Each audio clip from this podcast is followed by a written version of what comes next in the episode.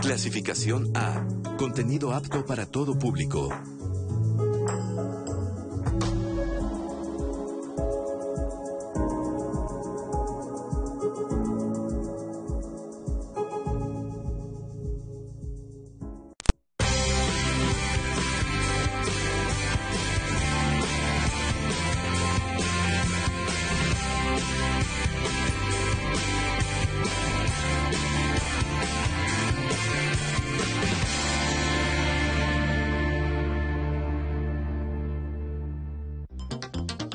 Se dice que una relación casual no implica tener un compromiso. Se espera también que en este tipo de relaciones ninguna de las dos partes se enamore y se cree que solo se trata de sexo, aunque en la realidad ocurre todo lo contrario. Casi siempre nos involucramos en una relación con la certeza de que sufriremos o que seremos los provocadores del sufrimiento del otro. Para evitarlo, es necesario hacernos responsables de lo que decimos, de lo que compartimos y de nuestros acuerdos, porque una relación casual no es ser indiferente ante los sentimientos del otro. Lo mejor sería hablar sobre lo que queremos, pero ¿realmente sabemos qué tipo de relación queremos? Y si la otra persona no accede, ¿podemos renunciar a las expectativas que teníamos? ¿Cómo están? Muy buenos días. Mi nombre es Leticia Carvajal y le doy la más cordial bienvenida a este su programa Diálogos en Confianza. Relaciones casuales es el tema del día de hoy. ¿Qué opina usted de estas relaciones? ¿Cree que la ven, las ven diferentes los hombres que las mujeres? ¿Podríamos llegar a una relación formal después de tener una relación casual? todos estamos preparados para tener relaciones casuales. Bueno, estas y muchas más preguntas nos las van a responder nuestro grupo de especialistas que nos acompañan el día de hoy. Pero antes de eso, quiero saludar a Alberto Mujica, quien estará alternando con Istiel Caneda en la interpretación en lengua de señas mexicana. Gracias, Alberto. Muy buenos días. Y también quiero saludar a Anaí. Ella, como siempre, estará pues muy pendiente de todas sus preguntas y de sus comentarios. ¿No es así, Anaí? ¿Cómo estás? Buenos días. Buenos días. Totalmente quiero también darle la bienvenida a todos los que nos están sintonizando a través de YouTube y recuerden que también estamos en Facebook Live ahorita porque yo estoy muy pendiente de sus comentarios para que nos comparten sus opiniones, sus experiencias, todas las dudas que tengan con los especialistas y no se quede nada fuera del aire y de este programa. También recuerden que pueden suscribirse a nuestro canal de YouTube y pueden escucharnos a través de Spotify. Por si en algún momento tienen que estar haciendo actividades, no se preocupen, nos pueden estar escuchando a través de esta herramienta y tenemos más de 2.000 capítulos y al finalizar este programa se queda guardado todos los días en el blog también de Diálogos en Confianza para que usted con toda tranquilidad pueda estar revisando los contenidos que se ven a lo largo del programa y pues al pendiente también de sus llamadas, Leti, pues muy emocionados de estar aquí con ustedes. Así es, Anaí, muy, muy pendientes de sus llamadas y por supuesto muy agradecidos. Y bueno, pues voy a empezar y voy a presentar a nuestros invitados de lujo del día de hoy y voy a comenzar con Fabiola Trejo. Ella es doctora en psicología social y educadora sexual, especialista en placer sexual. Bienvenida. Muchas gracias por la invitación. Gracias, gracias a ti por estar con nosotros. También saludo con mucho gusto a Berenice Torres, psicóloga clínica, maestra en sexualidad y equidad de género y especialista en terapia sexual. Bienvenida, Berenice. Hola, buenos días. Muchas gracias por la invitación. Gracias, gracias a ustedes por estar aquí. Y con el mismo gusto saludo también a Javier Enrique Torres García Cos, es psicólogo clínico y musicoterapeuta humanista. Javier, bienvenido. Muchísimas gracias. Gracias, muchísimas gracias a ustedes por estar aquí. Y bueno, pues vamos a nuestro primer sondeo ya para entrar de lleno a este tema y preguntamos, ¿qué significa para ti una relación casual? Estas pregun esta pregunta se la hicimos exclusivamente a los hombres. Relación casual, sin compromisos. Pues una relación casual es cuando espontáneamente conoces a, alguna persona y la empiezas a tratar, ¿no? Por casualidad la conoces. Yo entiendo por relación casual que es para todo para menos algo serio, que pues nada más para un ratito y ya. Pues significa como algo que no tiene tanta importancia, es simplemente se da en el momento, es algo que surge de manera espontánea es algo que se nos da, me imagino yo, entre dos personas o más probablemente, pero es algo que surge de momento, no es algo planeado ni algo que esté articulado. Podría ser algo más libre, más ocasional.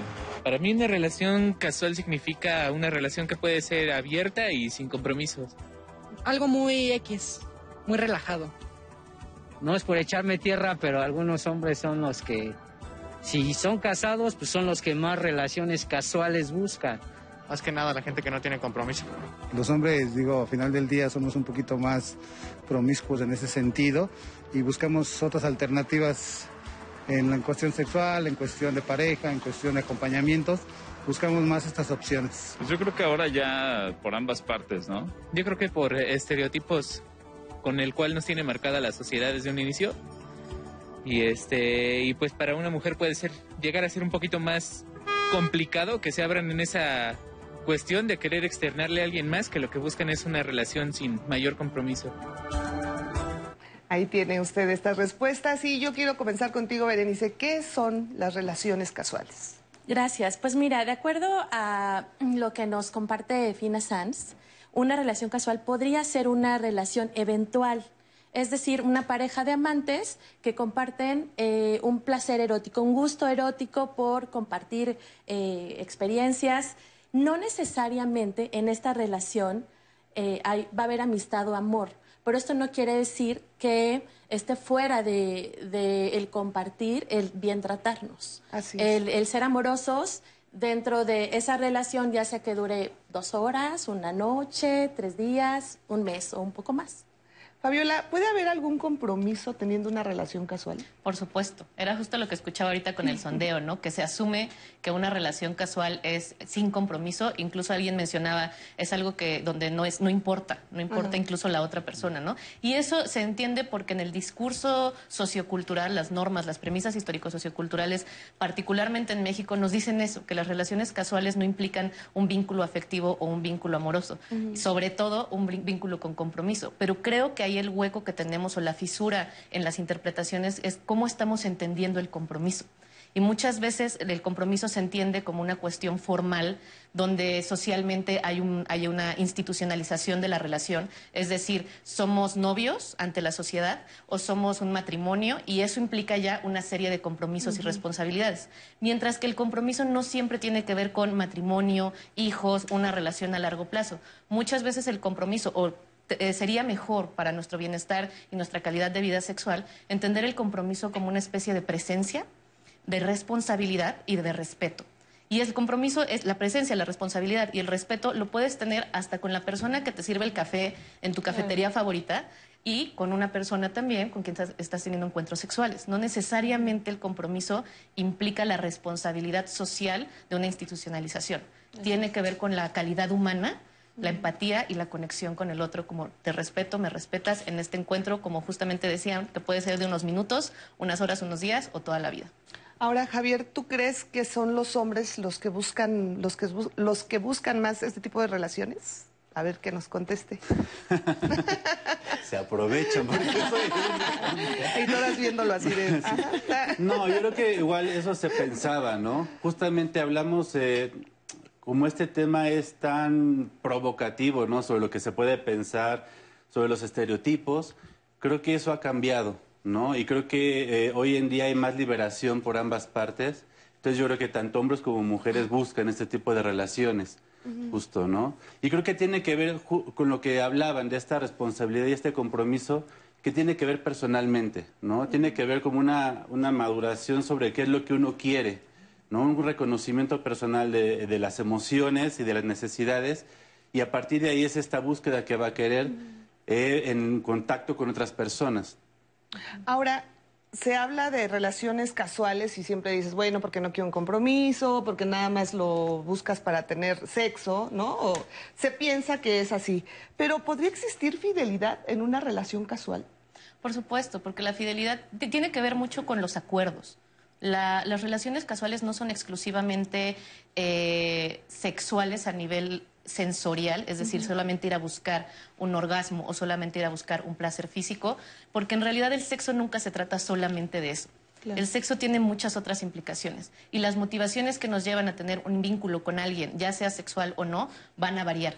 Particularmente cuando es sexual, varía tremendamente. Entonces, lo que hace la relación casual son los acuerdos que se establecen que no necesariamente implican una convivencia cotidiana, sino implican eh, encuentros más esporádicos. Entonces, incluso en esos encuentros esporádicos, si nosotros establecemos acuerdos, es necesario ser fieles a esos acuerdos. No estamos hablando de fidelidad de no tener otras parejas sexuales o no tener otros vínculos afectivos. Cuando hablamos de fidelidad es respetar los acuerdos que fueron establecidos. Que tampoco es, puede ser muy alejado de la realidad, es decir, a ver, no es un compromiso como tal, pero pues estamos sí es un tú compromiso, y yo. Digo, podría pero ser. ¿Cuál es nuestro compromiso?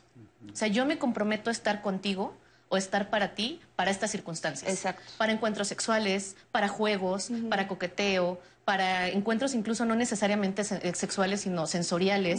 Y quizá vamos a dejar fuera las cuestiones, palabras de amor, o vamos a, dejar fuera compromisos laborales o de familia. Y si yo soy fiel a ese compromiso que hice contigo, que es muy específico, es, va a ser más fácil la interacción o va a ser más fluida la interacción. Pero por supuesto que hay fidelidad.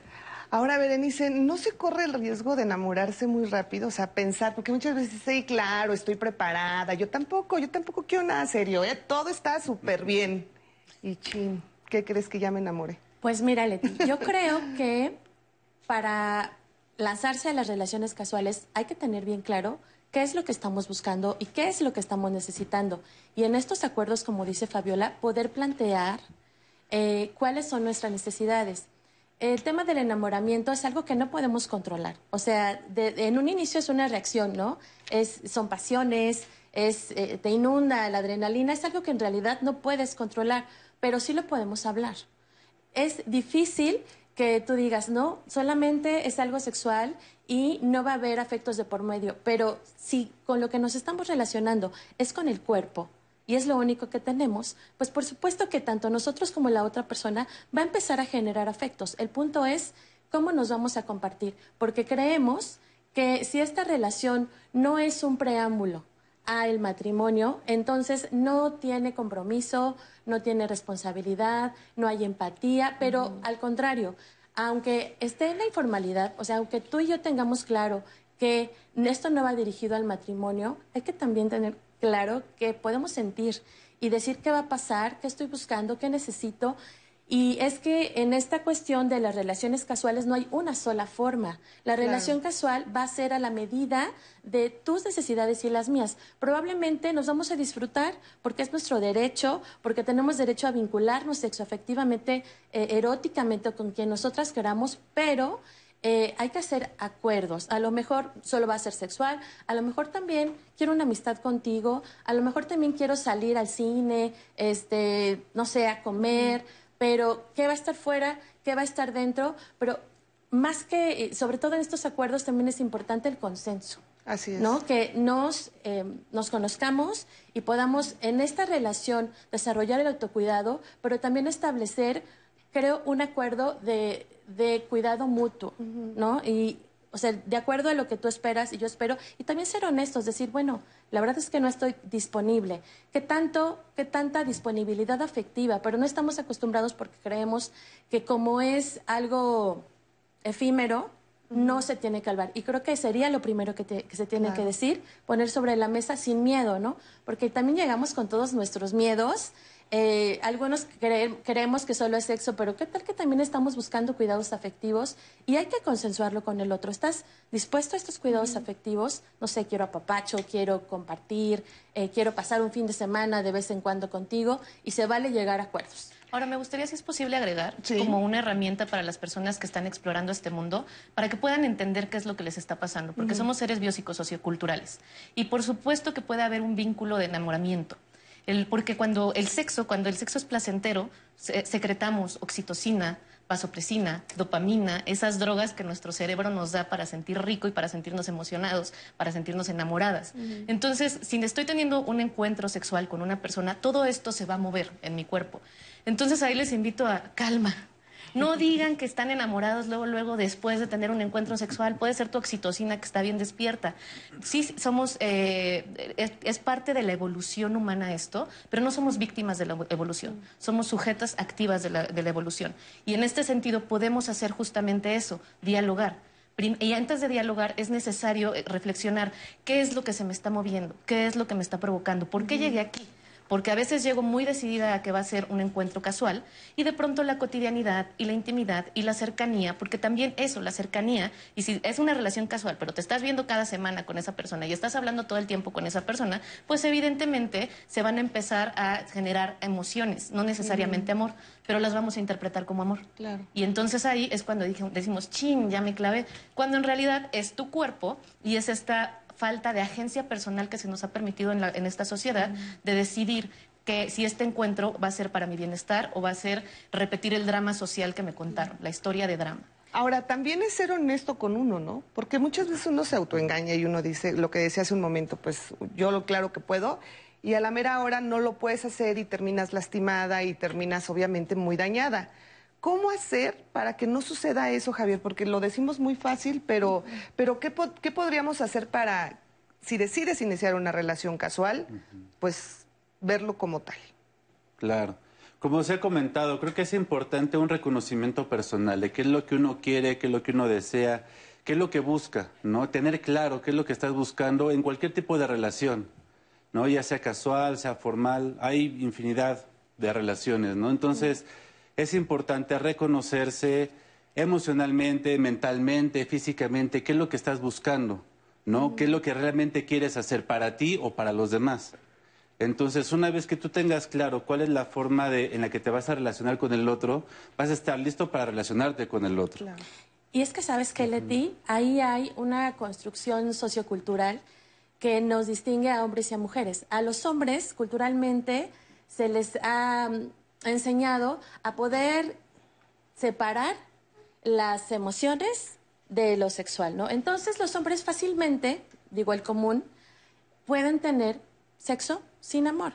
Pero culturalmente las mujeres se les dice, bueno, tú tienes que dar amor y estás hecha para ser reconocida a través de los cuidados. Entonces, las mujeres tenemos más dificultades para poder eh, tener esta posibilidad de separar el sexo y el amor. Y entonces estamos como habituadas, digamos que nos vamos sin freno, ¿no? Cuando tenemos sexo creemos también que estamos recibiendo amor. Por eso a mí me parece muy importante poder hacer esta distinción y también em, pues quitarnos esta creencia o este mito, ¿no? De que no puede haber sexo sin amor para las mujeres. Para los hombres sí, ¿no? Porque se les da como esa libertad.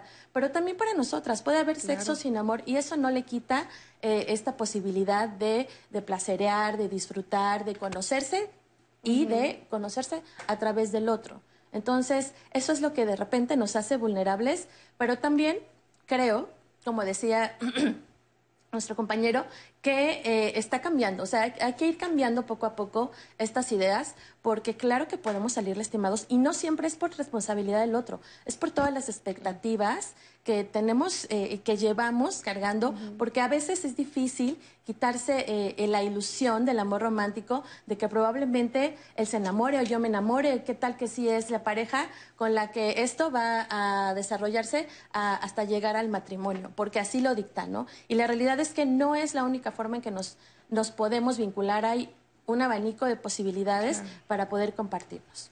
Así es, pues miren, ahora vamos a ir a este testimonio de un hombre y cómo es que él ve tener pues relaciones abiertas. Pues una relación implica mucho las necesidades que yo tengo, las, las prioridades que yo tengo. Y, y yo encuentro en las relaciones casuales simplemente una conexión. Saber que la otra persona es independiente de mí me hace hacerme responsable de mí mismo y me permite soltar a la otra persona y no tratar de controlarla. Antes de, de yo tener una relación casual o de tener cualquier tipo de relación, yo no tenía nada porque tenía miedo a ser rechazado por las otras personas, porque creía que no merecía nada bueno, porque creía que, que nadie estaba tan abajo como yo lo estaba o como yo me sentía. Cuando empecé a, a utilizar eh, mi- mis herramientas para mi vida diaria, pude tener satisfacción de mis propias necesidades. Y de esta manera es como llego a una relación casual. De esta manera puedo tener una, una intimidad que, te menciono. Puede ser simplemente de amigos o puede ser de una, de hasta otro extremo, de un contacto sexual solamente. El día de hoy, con mis 26 años, con mi carrera, con las, los sueños, con las, la- las metas que yo quiero cumplir, una relación a mí me estorba, ¿sabes? Una relación que diga yo, ay, vamos a ser novios y vamos a estar juntos y todo, eso no me sirve el día de hoy, porque yo no tengo el tiempo y mis necesidades o mis deseos están en otro lugar. Pues mire, muy interesante este testimonio de pues este hombre. ¿Y por qué pensamos que, o por qué se piensa que las relaciones casuales dan como una sensación de libertad y una relación pues con compromiso, una relación normal, eh, te, te da como esa carga de tener ese peso de los sentimientos de la otra persona? Creo que esas percepciones varían. Creo que algunas personas eh, el hecho de poder tener una, una relación estable, una relación formal, puede hacerla sentir que está teniendo un logro, puede Ujú. hacerla sentir que incluso se está adaptando mejor a, este, a esta sociedad. Y también puede ser al revés, puede ser que se sienta aprisionada. La realidad es que la premisa cultural sobre las relaciones casuales y las relaciones formales es que las relaciones formales, en, en las relaciones formales se, se muere el deseo Se muere todo lo que tiene que ver con lo erótico y de pronto cae como una carga de responsabilidad el vínculo que se tiene en una pareja formal, mientras que en las relaciones casuales o no formales se puede dejar ir el deseo y todas estas cuestiones que no tienen que constreñirse al vínculo y a, la- y a una relación de responsabilidad.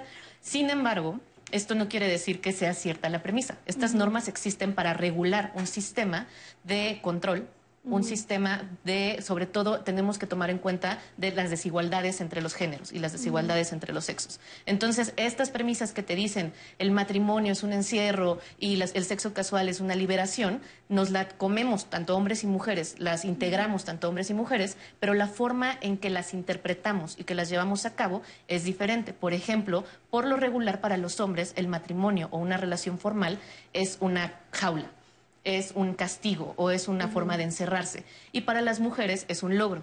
Y por lo regular, para el, el sexo casual, para las mujeres es un fracaso.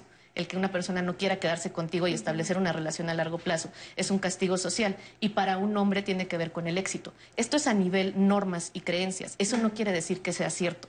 Al contrario, hemos encontrado en los estudios que tiene totalmente otro sentido y otro significado lo que le da a una persona el tener un encuentro sexual para muchas personas, entre los beneficios que hay dentro de las investigaciones que se han hecho en los últimos 15 años, eh, dentro de los beneficios que hay de los encuentros casuales, tiene que ver justamente con esa sensación de logro, con esa eh, posibilidad de construir la autoestima, con muchas cosas positivas que le agregan a nuestra calidad de vida. Así es. Bueno, pues vamos a hacer una breve pausa y regresamos con más de este tema, parejas casuales. Lo invitamos, estamos pendientes de nuestras redes sociales y de sus comentarios. Regresamos.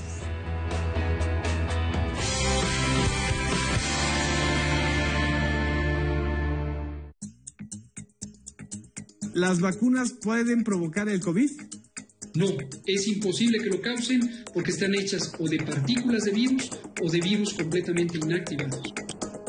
Las vacunas se evalúan por tres condiciones, como mencionado, su calidad, su seguridad y su eficacia. Especiales 14. Dudas y vacunas con el doctor Hugo López Gatel. Viernes, 13 horas.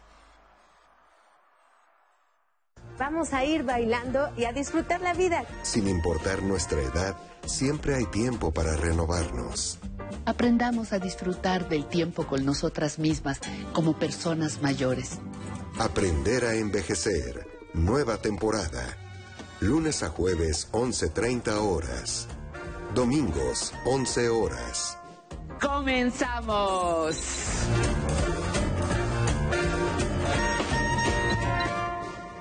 Te amaré toda la vida.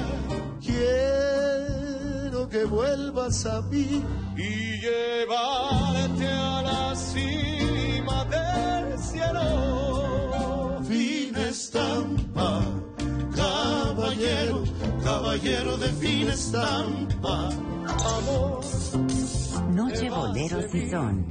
Viernes, 22 horas. Me voy de ti. La memoria histórica nos constituye una memoria colectiva. Nuestra lucha ha sido en contra de la migración irregular. No tienes que ser un artista para hacer cultura, ¿no? Todo el mundo hace cultura todo el tiempo. Yo confío más en los republicanos porque ellos te dicen qué van a hacer. De buena fe, lunes, 20 horas.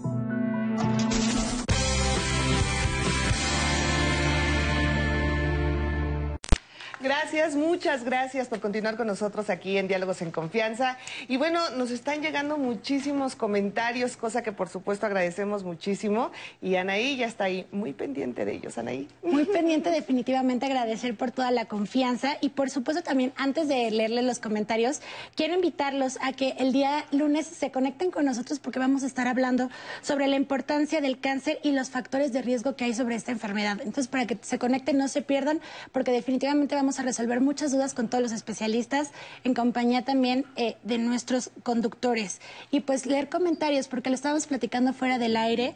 Tenemos este testimonio. eh, que nos comenta, hace tiempo tuve relaciones casuales, intenté probar este tipo de relaciones, pero la verdad es que buscaba otra cosa más.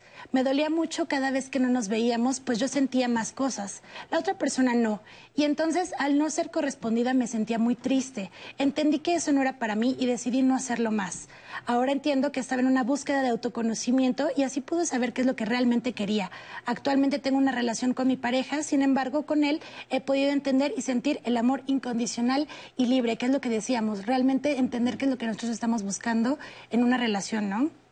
También nos comenta Verónica, duelen esas relaciones casuales, más cuando son prohibidas, ya que uno uno de ellos nunca olvida lo que se tuvo anteriormente y no dejan soltar. Eso perjudica una relación casual. Quieren o no, llega uno a enamorarse de la persona ya que son diferentes a la que tuvo o uno se tiene. Tenemos otro comentario también por YouTube que nos dice, yo estoy teniendo una relación casual tres veces, Hemos tenido encuentros sexuales, disfruto su compañía, pero siento que estoy mezclando ciertos sentimientos, pero me queda claro que solo es sexo. O otro comentario que también eh, nos habla sobre sentimientos. Tengo una relación casual de un año. Me lleva muchas veces al día. Nos vemos tres o cuatro veces a la semana. Él es casado. ¿Él está enamorado o solo es sexo?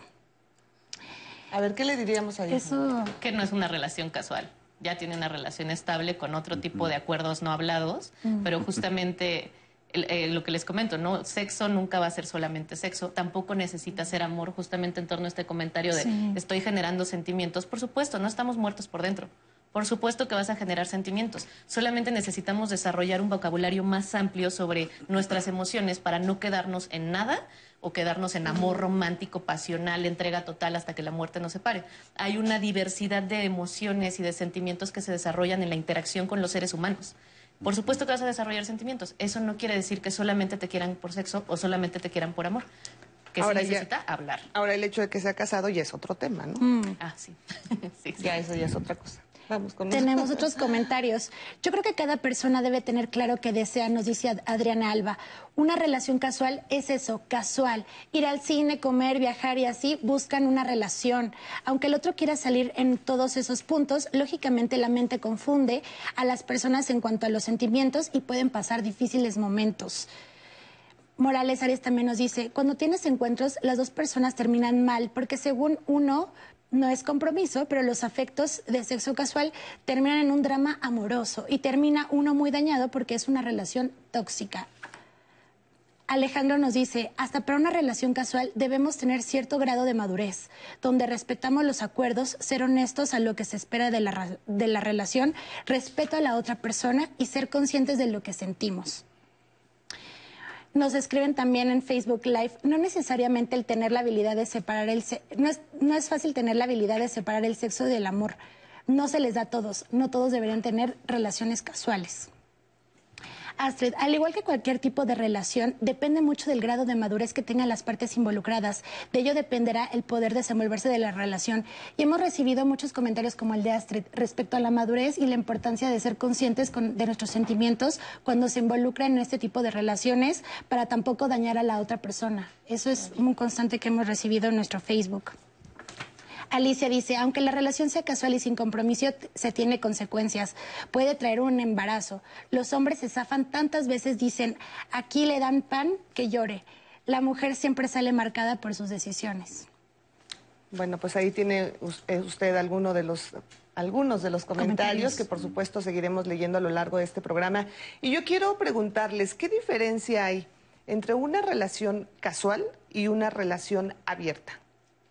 ¿Quién me quiere contestar? Yo creo que una, una relación abierta es una de las tantas formas en cómo tenemos la posibilidad de relacionarnos.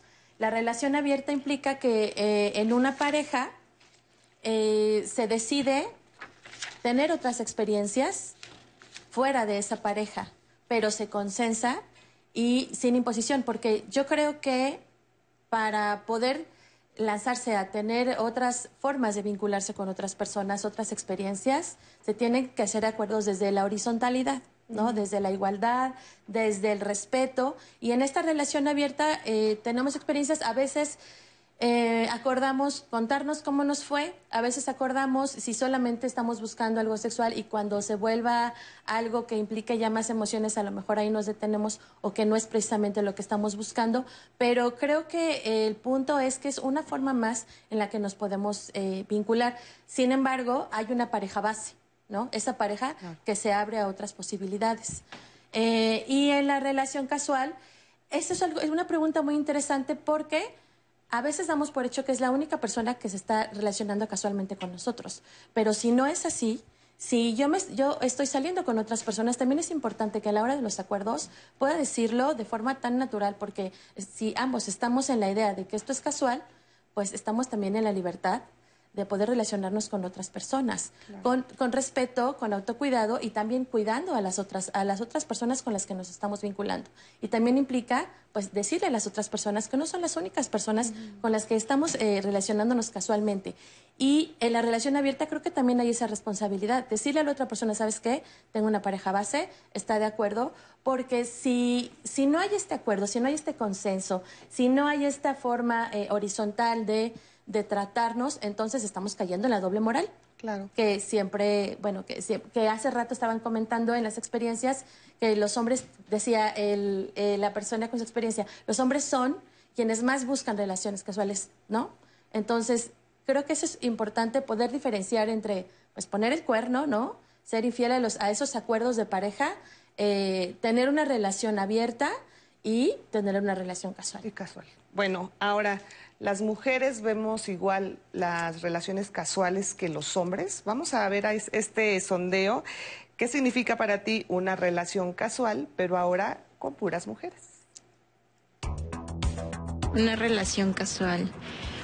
Pues, pues cero compromiso. eh, realmente es el conocer a una persona o comunicarse con una persona, pero no más allá de un compromiso. sin compromisos, este, puede que no crezca la relación. no tener compromisos a futuro o no tener planes, sino vivir como día a día el, el momento, por así decirlo. Para mí una relación casual significa algo sin compromiso, es meramente efímero, eh, puede durar a lo mejor un día, una semana, no sé, dependiendo del acuerdo al que lleguen las dos personas. estar con una persona sin compromisos, sin nada a largo plazo. Una relación sin compromiso, algo que solamente tienes un momento y puedes dejar en cualquier segundo. eh, no tiene compromiso alguno. Eh, en la situación yo creo que se va dando de manera informal. Para mí significa algo que, no sé, puede ser de una duración de un mes o dos meses o algo pasajero. Creo que son relaciones abiertas donde no hay compromiso. Este, cada vez que hay tiempo se ven y pues vaya, sin, sin alguna responsabilidad. Ese tipo de relaciones sí las buscan más los hombres porque, como le digo, no son este no se comprometen a tener algo serio. Ah, yo digo que los hombres, ¿no? Pues a ir planeando poco a poco su vida con esa persona. En cambio las mujeres sí, las mujeres son como más aprensivas y les gustaría formar con esa persona pues toda su vida. Les gusta, bueno, no les gusta tener compromisos. Anteriormente diría hombres, pero no, realmente creo que está totalmente equilibrado. No tendría un porcentaje que decir si hombres o mujeres más, pero sí creo que está totalmente equilibrado, en donde sí puedo a lo mejor decir qué tipo, qué edades es la que busca más. Pues yo creo que un rango desde los 16, 17 hasta los 23, 24, 25 años. Gracias, muchas gracias a todas estas mujeres que nos respondieron. Y bueno, eh, yo vi que prevalecía mucho la palabra compromiso, ¿no? ¿Qué opinas tú, Javier? Sí, la verdad es que escuchando las dos, son muy similares las respuestas y como ahí este, dicen, es una, es una relación sin compromiso, ¿no? O sea, es casual, sin compromiso, no, no este, nada formal, ¿no? Y justamente lo que hablamos es esto, que el compromiso es con uno, Claro. ¿no? Como que se pierde, se desvirtúa esta, esta relación, ¿no? Se desvirtúa, o sea, como que, y aparte creo que se caen estos estereotipos justo de que si el hombre que si la mujer, o sea, se sigue respondiendo, ¿no? De, de quién, quién hace más este tipo de situaciones que otros. Y creo que estas, estas respuestas vienen también a una respuesta de lo que es estar viviendo en una sociedad y en una cultura, ¿no? Como decía este compañera, somos biosocioculturales, entonces no nada más eh, respondemos una sola cosa, ¿no? Ahora, ¿ustedes piensan que a las mujeres nos cuesta más trabajo decir, pues, yo quiero una relación casual, que, que es un tema pues que se les da más fácil a los hombres decirte y tú como mujer dices, bueno, sí o no, dependiendo de lo que quieras? Esta es la creencia popular. Creo que, que sí necesitamos como ver con, tener una mirada más crítica y más fina hacia los comentarios que nos están haciendo las personas que están viendo y hacia las, las entrevistas que se están haciendo, ¿no? Porque las, las historias son de terror. Son de no, es que salí lastimada y fue daño y no me fue bien y me di cuenta. So- sobre todo en las investigaciones que hemos hecho, lo que sale mucho es que las personas que buscan en- encuentros casuales o esporádicos son personas que están vacías por dentro, que tienen un vacío emocional y que están tratando de llenarlo con muchas personas. Y en realidad esa es la creencia cultural. La creencia cultural es que a las mujeres les cuesta más trabajo que a los hombres. La creencia cultural es que los hombres saben dividir muy bien eso y que las mujeres no saben dividirlo. Y esa es la norma cultural y la creencia cultural. Lo que las personas nos dicen es lo que nos importa en las investigaciones. La realidad. La realidad, las conductas, los números, los patrones y sobre todo escuchar lo que nos están diciendo las personas. Ujú. Todos y todas están hablando de compromiso. Y eso no quiere decir que nosotros vengamos desde una posición jerárquica a decir no, están mal, no se trata, no es eso, si puede haber compromiso. Tenemos que escuchar. Si la gente está diciendo es falta de compromiso, el drama está más allá del encuentro sexual o más allá del enamoramiento. El drama está en el compromiso. Cuando la gente piensa en relación casual, piensa en compromiso o falta de compromiso. Entonces tenemos que inventar, invitar a las personas a empezar a reflexionar qué significa el compromiso para mí, cómo se ve, no solamente lo que significa, porque decimos, sí, es que quiero compromiso o no quiero compromiso. ¿Qué es el compromiso para ti? ¿Qué quieres en la práctica, en la cotidianidad? ¿Cómo se ve el compromiso? ¿Cómo se come? ¿Cómo se siente? ¿A qué huele? ¿Cómo se ve? ¿De qué color es? Porque si yo no tengo claro eso, puede ser que esté pidiendo compromiso y lo que entiende la otra persona de compromiso es otra cosa. O puede, decir que yo esté, puede ser que yo esté diciendo, yo no quiero compromiso, pero sí quiero respeto. Claro. Pero sí quiero responsabilidad, sí quiero presencia, sí quiero, sí quiero qué. Entonces, con, e- eh, partiendo de eso, por supuesto que las mujeres, cuando traemos toda esta carga sociocultural de las normas, de cómo debemos vivir nuestra vida sexual, también las normas, esta doble moral sexual patriarcal, lo que nos hace, lo que, lo que sucede en este caso es que ni los hombres ni las mujeres nos damos el permiso de decir somos seres sexuales, quiero sexo. Entonces tratamos de, de disfrazarlo con discursos de es que estoy soltera, es que estoy soltero, es que la edad. Se asume mucho que porque la persona es joven, tiene más derecho a explorar y a tener relaciones casuales. Pero ya cuando tienes que sentar cabeza, ya cuando tienes más edad, ya esas- esos jueguitos ya no Ya se no van. van. Ese es un, un discurso que tiene que ver con el sexo casual, que tiene que ver con lastimarse, que tiene que ver con hacer daño y en realidad tiene que ver con reconocernos como seres deseantes. Yo deseo y está bien, bien desear, porque si yo no me reconozco, sobre todo como mujer, como una sujeta deseante, va a ser muy difícil que yo lo exprese porque hay un castigo social a las mujeres deseantes. Hay muchas palabras de castigo social para las mujeres deseantes. Entonces, si yo no reconozco eso, va a ser más difícil que yo exprese realmente quiero o no quiero, cuando muchas veces sí queremos tanto hombres como mujeres y algo que tenemos que tomar en cuenta en, el, tema de los encuentros casuales, el, involucramiento de sustancias, el involucramiento del alcohol. Mucha gente recurre al alcohol para justificar un deseo que siempre ha estado ahí, pero culturalmente no me permiten expresar. Así es. Y Fabiola, sobre lo que mencionas del castigo social, tenemos dos testimonios que me gustaría compartir con ustedes eh, para que lo podamos comentar en el programa. Eh, sin duda, si no quiere formalizar algo es una buena opción. Solo tener claras las cosas y las reglas del juego. Es responsabilidad de cada uno sentir. La sociedad nos ha sembrado la idea de que las mujeres no podemos tener una relación casual. Te etiquetan y eso no es cierto. A mí, la verdad, me ha funcionado. Otro comentario es, en una relación casual los acuerdos son importantes para que no haya confusiones. Lamentablemente las mujeres nos enseñan que no hay sexo sin amor y es muy difícil para una mujer tener una relación casual sin ser tratada como una cualquiera. Yo agregaría que si bien esta cuestión del compromiso, como dice Fabiola, es algo muy ambiguo, yo lo cambiaría por la responsabilidad afectiva.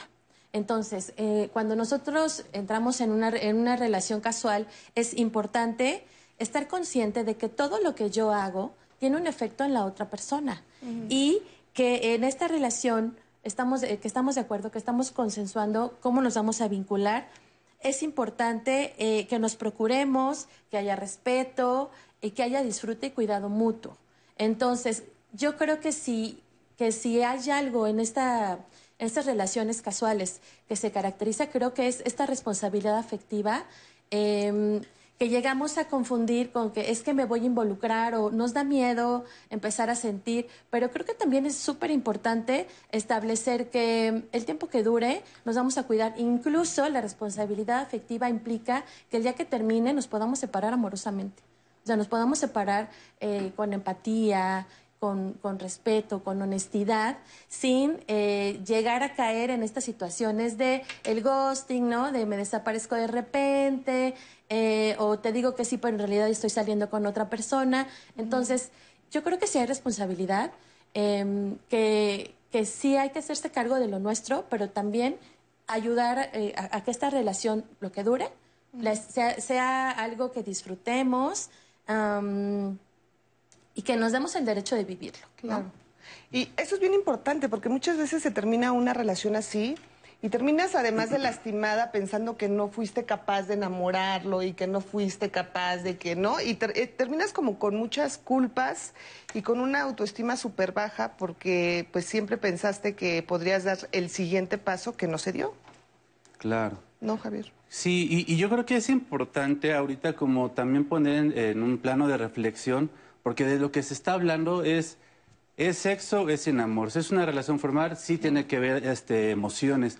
Y yo me preguntaría, ¿realmente se puede separar el sexo o el cuerpo de las emociones, de lo que uno piensa, de donde uno vive?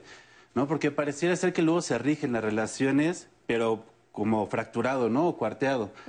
Y creo que ese es un gran engaño, ¿no? Este, o sea, como, como parte de este reconocimiento, pues vives todo el tiempo con tus emociones, con tu cuerpo, con tu forma de pensar y con tu entorno.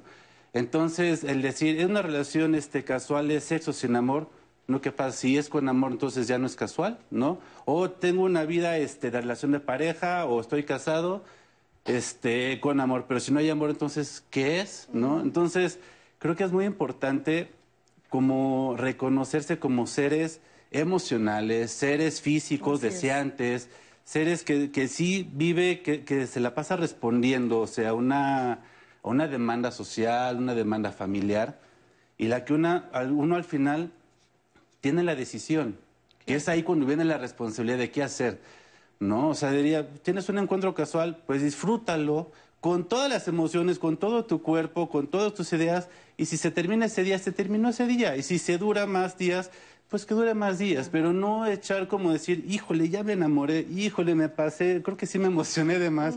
No, o sea, creo que justo la motivación de la vida es ese impulso, a ser, impulso a conocerse, impulso a transformarse, ¿no? Justo lo que hablaba este, eh, la- la- mi compañera sobre este responsabilidad hacia el otro, ¿no? O sea, yo, yo tengo que ser responsable conmigo mismo porque eh, en ese momento me hago responsable también del otro, de que yo voy a afectar, ¿no? Porque no hay nada que no se pueda afectar. De repente nos hacen creer eso, como si yo puedo pasar desapercibido en un mundo en el que todo está conectado. Entonces, mis acciones van a repercutir en el otro, sean positivas o sean negativas, al igual que lo que haga el otro va a repercutir en mí.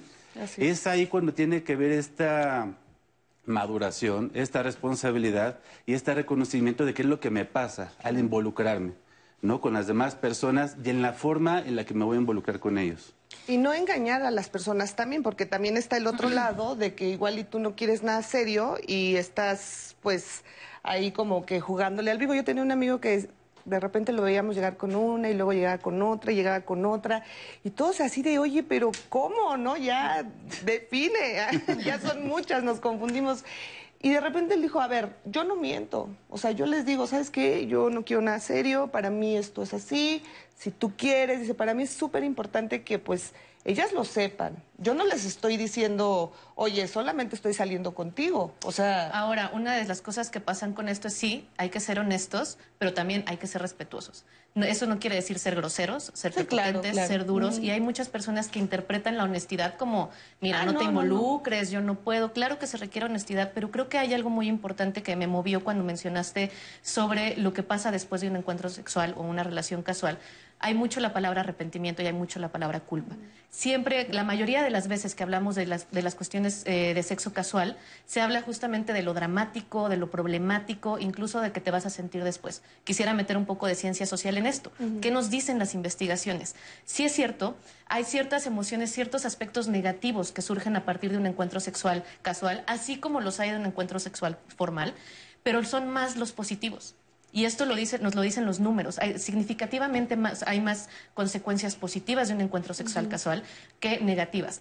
Cumple una función el que solo hablemos de las negativas, en que escuchemos sexo casual y pensamos no compromiso, no respeto, dolor, eh, drama, re- falta de responsabilidad, culpa, arrepentimiento, pero en realidad los encuentros casuales dejan muchísimas más experiencias positivas que tienen que ver, y no estamos hablando de eso, tienen que ver con la salud mental, tienen que ver con la salud física, tienen que ver con la salud social interpersonal, con el vínculo que se hace, con la autoestima. Todos estos son los, las consecuencias positivas de un encuentro Claro. casual sexual, un encuentro sexual casual. Y las negativas realmente no son tan frecuentes ni son tan significativas como las otras. Y necesitamos empezar a meter un discurso positivo a esto porque es algo que nos hace bien como seres humanos. Y Ahora, es quitarse influye- entonces culpas, perdóname, adelante. Mucho influye desde dónde nos vinculamos. Si nos estamos vinculando desde la libertad, desde esa posibilidad de estoy bien contigo, te elijo para compartir, pero si no estoy contigo, también estoy bien. Es una experiencia distinta, a, em, a diferencia de vincularse desde la necesidad. ¿No? Cuando yo me vinculo desde la necesidad, estoy esperando que la otra persona cubra mis carencias, cubra mis necesidades. Entonces, la experiencia va a ser distinta. Probablemente en una, cuando la relación termine, me voy a sentir totalmente triste y desolada. Y en la otra, pues probablemente incluso sienta agradecimiento por haber tenido la oportunidad de vivirme Claro. y, de, y de que la otra persona se haya vivido desde la libertad y nos hayamos compartido en este compromiso de eh, tratarnos bien, de eh, ser considerados, aunque la relación dure lo que vaya a durar. Así es. Ahora, vamos a ver este testimonio anónimo de una mujer y cómo es que ella vivió estas eh, relaciones casuales. Yo me casé, enviudé, me escondí de mí misma. Luego tuve relaciones casuales con la ilusión de encontrar una vez más un príncipe azul, lo cual no ocurrió. Las personas que, con las que conviví huyeron de mí al ver mis pretensiones. Yo, como la muñeca fea, escondida en los rincones. Básicamente en este tipo de relaciones eh, había la búsqueda sexual, única y implícitamente era lo que se buscaba. Ahora, el príncipe azul quedó en el libro de cuentos. Yo merezco respeto y sé cuáles son mis límites. Yo sí creo en el amor. Yo he aprendido que puedo llegar a tener una nueva relación, pero basada en el respeto, en la tolerancia y la comprensión. Y entonces puedo tener hoy ese tipo de relaciones casuales, pero eh, hay la diferencia de que hoy yo me pongo mis propios límites, ¿no? Hasta donde yo puedo para no perder mi autorrespeto. Lo- la otra persona tendrá sus situaciones, pero yo tengo que tener mis propios límites. Pues ahí tiene usted pues lo que ella considera una relación casual y si le funciona o no funciona o si le funcionaba o ahora ya le funciona, pero pues como ustedes lo han mencionado, siempre pensando en lo que nosotros queremos. Javier, Claro. querías comentar algo. Sí, justamente eh, esta parte, por ejemplo, ahorita se habla mucho de la libertad y la liberación. Entran en los comentarios que dice, una relación formal, ya te encarcelaste, ya te engatusaron, ya no vas a salir. Y tanto hombres como mujeres dicen eso. Y una relación casual es la libertad. Vivimos en una sociedad en la que te vende que lo mejor es la libertad, ¿no? Pero de repente también te dice tienes que tener una relación formal. Entonces empiezan estos mensajes contradictorios con los cuales dices, bueno, ¿qué está pasando al momento de actuar en una sociedad con una relación casual, con una relación formal? ¿Por qué tenemos que etiquetar qué tipo de relación estamos teniendo? ¿no? Y es justo quizás donde entran estas partes de culpa, de, de falsas expectativas, ¿no? De lo que le está pasando a la persona cuando se relaciona. Es que me siento bien, pero a la vez culpable, pero yo no sé si soy culpable porque me siento bien o porque no salió lo que yo quería, ¿no? Entonces, regresamos a esta parte de tener cuidado de qué es el concepto de libertad para nosotros y la forma de relacionarnos, porque justo una relación con otra pareja pues, tiene que siempre ir dirigido hacia una transformación y hasta un resurgimiento, ¿no? Digo, la libertad puede ser con una sola persona, puede ser con muchas. Con muchas, así es, Javier, tienes toda la razón. Ahora, eh, ¿usted cree que se puede tener relaciones, eh, una relación de pareja basada solo en sexo? Bueno, pues regresando de este corte nos van a responder. En un momento, volvemos.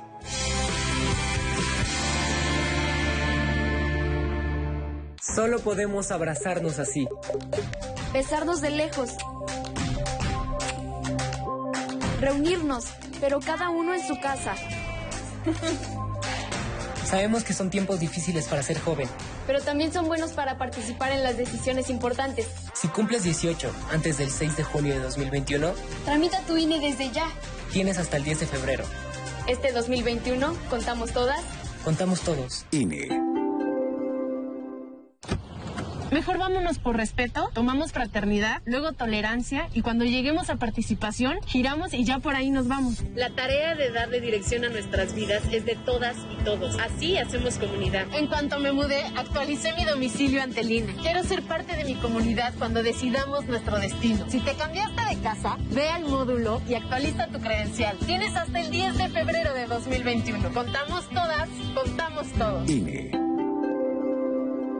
El crimen organizado avanza, los jóvenes sin oportunidades, desempleo en aumento. Es el México del retroceso de Morena. Llegó la hora de corregirlo. El PAN gobierna mejor y gobierna para todas y todos. En Guanajuato, más de 11.000 empleos se recuperaron en solo tres meses tras la pandemia. El estado más seguro para vivir es Yucatán. Tamaulipas apuesta por energías limpias y renovables. Y tan solo en Baja California Sur, la inversión extranjera creció 21%. Piensa azul, cambiemos hacia el futuro. Únete a Acción por México. Partido Acción Nacional. Aún en la nueva normalidad, puedes armar un buen plan de fin de semana. Tamara te muestra lugares para pedir de comer o los protocolos que siguen para cuidarnos. Exposiciones que puedes conocer con sana distancia o experiencias para vivir desde tu casa. Un buen itinerario depende de una buena actitud. Viernes, 18.30 horas. Antes el dedazo lo daban los políticos. Pero con la nueva forma de hacer política de redes sociales progresistas, esta vez el dedazo lo darás tú. Porque por primera vez en la historia, un partido político de México tendrá elecciones digitales. En las que la gente y sus dedos elegirán a las y los líderes que llevarán a México adelante. Este febrero te toca dar el dedazo. Participa en las elecciones internas de RSP, las primeras elecciones digitales en la historia, y llevemos a México hacia adelante. Visita redes sociales progresistas.org. Somos la nueva fuerza política de México. Llegamos para impulsar la fuerza de las y los jóvenes, la fuerza de las mujeres y la igualdad, la fuerza del medio ambiente. No somos ni de izquierda ni de derecha, somos centro progresistas. Somos el partido de la fuerza de miles de mexicanas y mexicanos, como tú y como yo. No venimos a pelear, sino a construir con fuerza. Súmate y lograremos con fuerza un México que es más grande que sus problemas. Fuerza por México, el partido fuerte de México. ¿Sabes las consecuencias para ti y tu familia de 40 años con gobiernos del PRIAN? El poder adquisitivo del pueblo cayó 60 lugares a nivel mundial. Pero la cuarta transformación detuvo esta caída y aumentó el salario mínimo. El primer año 16%, el segundo 20% más y para 2021 aumentará otro 15%. En Morena luchamos por un salario digno que mantenga viva la esperanza en México. Morena. Cine del 11 presenta. A ver qué pasa. Yo necesito saber quién mató a mi padre. Y al saber lo que vas a matarlo, necesito que me aconseje, don Luis. ¿Qué hago? Deja eso por la paz y cásate. Mi hijo no puede casarse con la hija de un asesino. Ese hombre fue el que mató a mi esposo. En la Hacienda de la Flor, con Pedro Armendáriz y Rosario Durcal. Viernes a las 11.30 horas.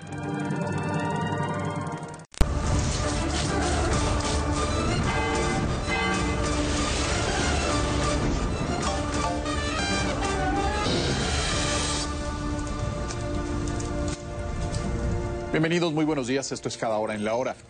Esta mañana Alejandro Encina, subsecretario de Derechos Humanos, Población y Migración de la CEGOP, aseveró que en 2020 disminuyeron más de 22% las denuncias por desaparición forzada de personas en comparación con el año anterior. Indicó que hay una baja de 33% en el número de fosas clandestinas encontradas y de 18% en el hallazgo de cuerpos en fosas. Entre diciembre de 2018 y de 2020 mencionó el funcionario, se han encontrado 2.295 cuerpos. Eso, aunque tiene que mejorarse de manera muy puntual, el dignificar el retorno de las personas que fueron desaparecidas con seres queridos debe seguirse fortaleciendo. Tome sus previsiones. Hoy la masa de aire polar que impulsó al Frente Frío 32 reforzará las condiciones para nieblas, lluvias persistentes en el oriente y sureste de México. Por otro lado, el nuevo Frente Frío 33 provocará vientos fuertes, lluvias, descensos de la temperatura y condiciones para la caída de aguanieve o nieve en las sierras de Baja California y el norte Sonora. También se pronostican vientos fuertes en los estados fronterizos del norte de la República Mexicana, con ráfagas que podrían llegar a rachas de 100 kilómetros por hora. En la Ciudad de México se espera una temperatura máxima de 23 a 25 grados Celsius. En información del mundo, cerca de mil migrantes están varados en el noreste de Colombia, en su mayoría haitianos y cubanos. Estas personas tuvieron que detener su travesía hacia Estados Unidos debido al cierre de fronteras impuesto para contener la pandemia. Los migrantes exigen la apertura de la frontera para continuar su viaje, pero este no es un momento para movilizarse. Por el contrario, es un momento para resguardarse con el fin de minimizar los riesgos de contagio de COVID-19. En más información, en la cultura, la obertura de la ópera La flauta mágica de Mozart está disponible en la plataforma Contigo en la Distancia. Y esto por medio de un video que la Orquesta del Teatro de Bellas Artes realizó bajo la dirección de Iván López Reynoso. Esta grabación se llevó a cabo con la participación de cada músico desde su casa. Este contenido también se puede ver en el canal de YouTube que está apareciendo en su pantalla es el canal de YouTube del Instituto Nacional de Bellas Artes y Literatura. Se encuentra como Mozart en tu casa con la Orquesta del Teatro de Bellas Artes. Buena recomendación, no se la pierda. Esto es todo en cada hora en la hora. A las 11 le tendremos más información y a las 2 de la tarde no se pierda el noticiario meridiano con lo más relevante del acontecer nacional e internacional. Lo invito a que siga con nosotros en la señal del 11. La energía la verdad no sé de dónde nos nace, porque la verdad es que ha sido una situación muy complicada. Médicos, enfermeras y todo el personal nos hermanamos, como quien dice. Eso es lo que te enseña el Politécnico, a entregar el corazón. Y quiero, a nombre de todo el personal de enfermería, agradecer a todas las enfermeras, a todos los médicos, al personal de intendencia, de RPBI, a los camilleros, mensajeros, a todo el personal que he estado al día, la técnica del servicio de la patria. Gracias.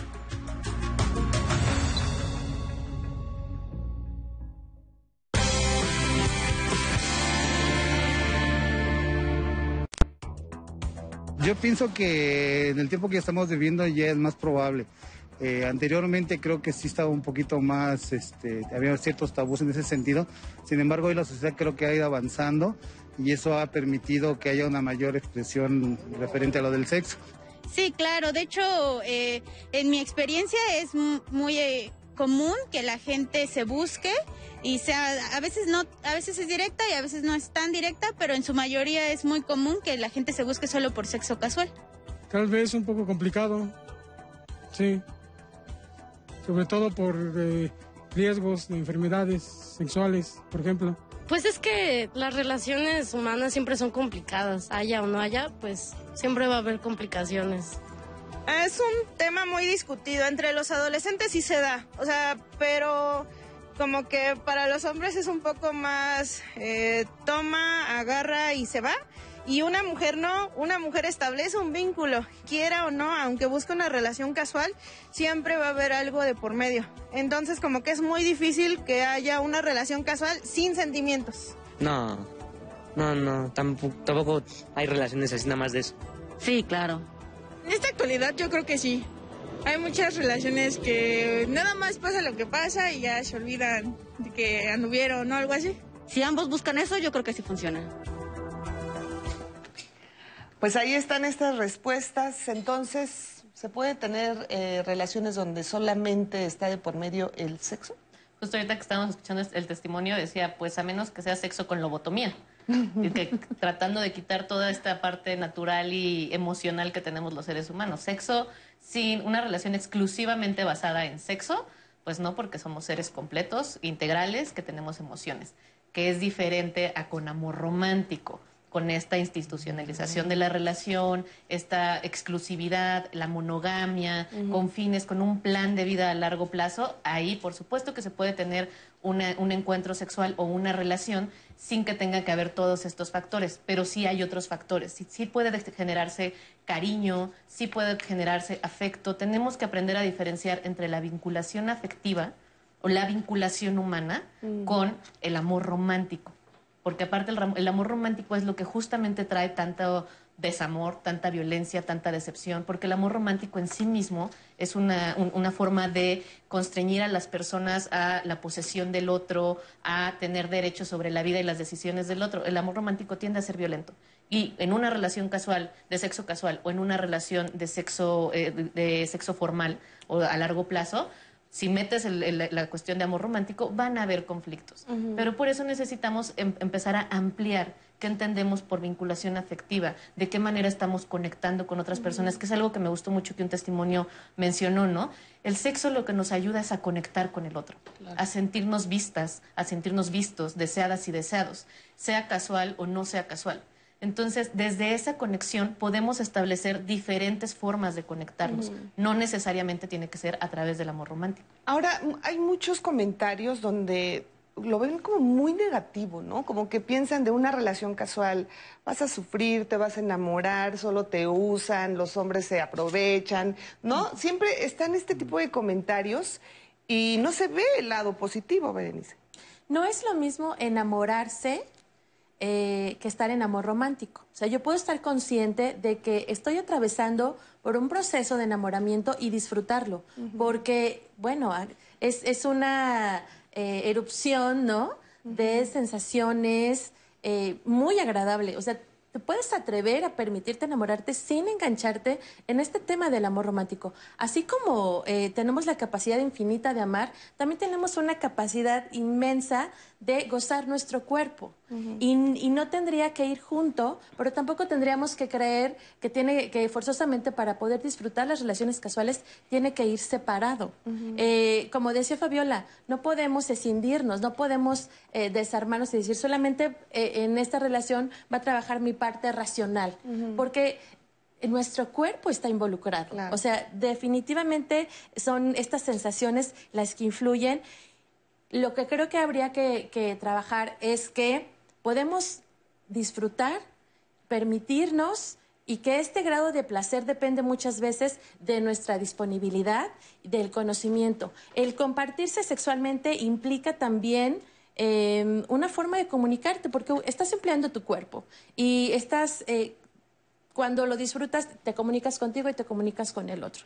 Entonces, en este tema de se puede tener eh, una relación sexual, una relación casual sexual sin enamorarse, yo creo que habría que dejarse sentir, ¿no? Y estar consciente de que eso no implica que esto va a ir hacia el matrimonio, que tiene mucho que ver con estas cuestiones del, romanticismo, de creer que cuando me estoy enamorando es porque eh, esa, persona es mi verdadero amor. Tendríamos que empezar a cuestionarnos desde dónde nos estamos vinculando. Ahora, de manera concreta, sí, o sea, no podemos escindirnos, pero sí podemos priorizar el sexo en un encuentro, sí puede, o en una relación. Sí podemos decir, claro que van a haber emociones involucradas, pero nuestra prioridad va a ser el vínculo sexual y vamos a tratar de invertirle más y trabajarle más a ese vínculo. Vamos a coquetear, vamos a tener las prácticas cuando nos reunamos van, se van a reducir o se van a enfocar en lo sexual, en lo erótico, en lo físico, en la conexión de nuestros cuerpos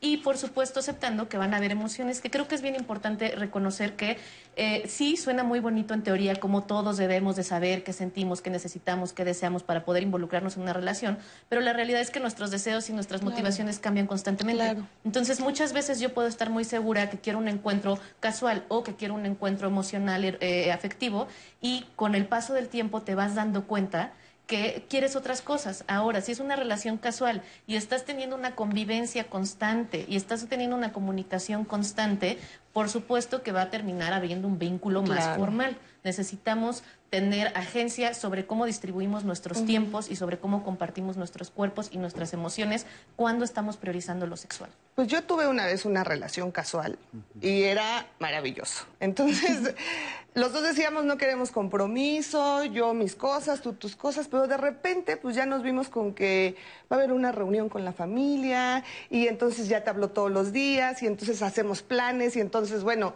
pero seguíamos diciendo que era una relación casual, ¿no? Porque de repente es hasta cómodo decir, ah, no, pues no, no es nada serio, ¿no? Pero pues es más serio que cualquier otra cosa. Y pues llevo viviendo con él cinco años y seguimos todavía en nuestra relación. No, no es cierto. pero, pero cambia, o sea, y eso no quiere decir que, que todas las relaciones van a ser así, por supuesto, pero pues igual y si te dejas llevar un poquito y quitarte un poco de culpas y de qué van a decir o y que es bien importante reconocer que una relación casual no es el preludio a una relación formal. Casi siempre se asume que si una relación casual fue exitosa fue porque al final nos enamoramos y terminamos formalizando. Hay muchas relaciones o la mayoría de las relaciones casuales exitosas son cuando se pueden terminar sin violencia, sin drama. Entonces necesitamos justamente casi siempre nos dicen que el sexo es con el propósito de buscar afecto o buscar algo formal. Y no, a veces el sexo casual o las relaciones casuales son eso son temporales, como decían hace ratito en, el corte, ¿no? ¿En qué momento deja de ser o no deja de ser casual? Porque digo que es casual y, veo a esta persona una vez al mes o la estoy viendo una vez al año. Eso es una relación estable donde te ves una vez al mes o una vez al año. Y en este tema que dices de las culpas, pues entonces hay que quitarnos las culpas. También es un proceso. Esto, esta cuestión, sobre todo si nos estamos saliendo de la norma social, de lo que nos, para lo que nos han adoctrinado y nos han socializado, va a tomar tiempo y requieres práctica. Por supuesto que las primeras veces se te va a ir la pata o no vas a entender bien qué está sucediendo o te vas a clavar o no te vas a clavar y vas a tener, terminar siendo fría o frío con la persona que estás compartiendo porque no sabes gestionar tus emociones, pero requiere práctica. Con una vez y un mal sabor de boca no se queden, vuélvanlo a intentar y vuélvanlo a intentar porque la sexualidad y el sexo en particular son habilidades que se tienen que practicar. Y en una cultura de represión sexual no practicamos esas habilidades. Ahora, tú puedes tener relaciones placenteras con alguien, pero sí decir, pues yo con él nunca me casaría o nunca tendría algo formal porque no es como el, la clase de hombre o de mujer, pues. Pero eso no quiere decir que no vas a disfrutar el sexo con esa persona, ¿no? Exacto. Y, eso no quiere decir que la relación sea menos valiosa y menos importante. Claro. Y, creo que es algo eh, relevante de comentar porque todas las personas con las que compartes tocan, tocan, tocan tu vida y te dejan algo. Entonces lo ideal sería que te dejaran un buen recuerdo, ¿no? Un buen sabor de boca. Y, es que hay como una mm, necesidad de estar poniendo etiquetas.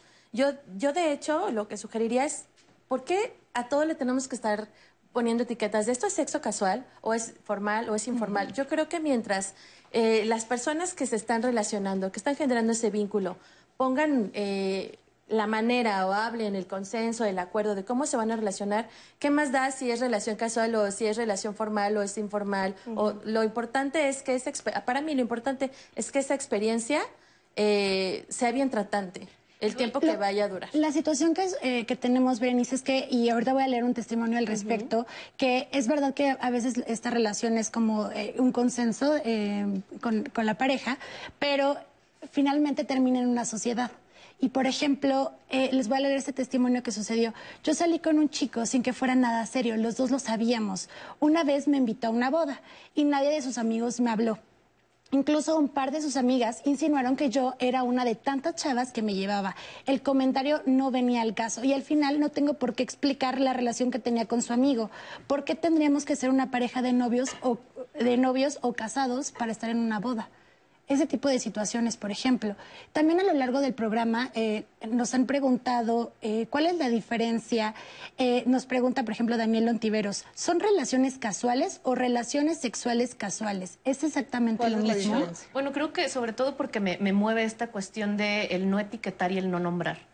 Porque creo que es, y, y sobre todo esto, ¿no? Que al final, por supuesto que es un ideal eh, relacionarnos de desde la horizontalidad y la igualdad, pero tenemos que reconocer que existen desigualdades sociales.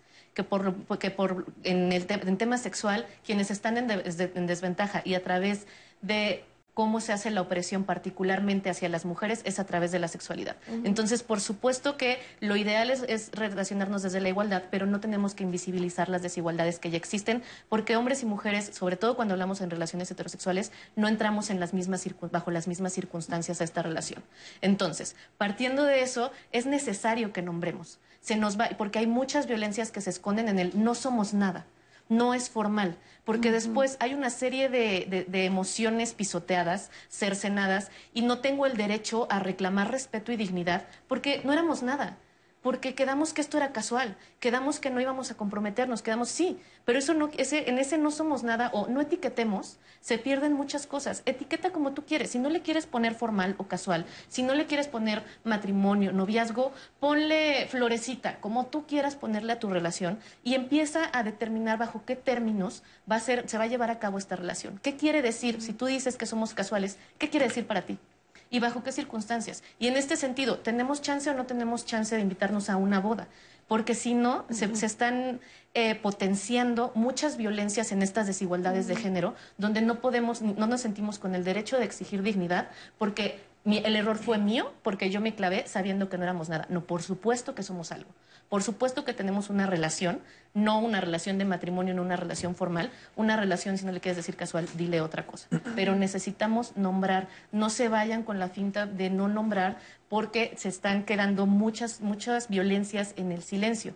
Que es Claro. casual y, y que si las relaciones casuales son las mismas que las relaciones casuales sexuales, por supuesto que no. Una relación es una relación y puedes tener una relación casual desde la persona que saludas todos los días cuando vas saliendo de tu casa hasta una relación casual con tu prima, con tu amigo, con alguien donde no hay un- una serie de compromisos, sobre todo a largo plazo, de consistencia a largo plazo. Eso es lo que hace que una relación no sea, sea, sea más casual que formal. Ahora, cuando metes el, el- aspecto de- sexual, ahora sí podemos enfocarnos a, una, a un vínculo erótico afectivo, donde hay un encuentro sexual esporádico, temporal, donde no estamos haciendo planes a largo plazo, estamos hablando de una relación sexual casual. Pero muchas veces, es que muchas veces también la sociedad como que te, siempre te está, le, le tienes que poner un nombre, ¿no? O sea, etiquetando.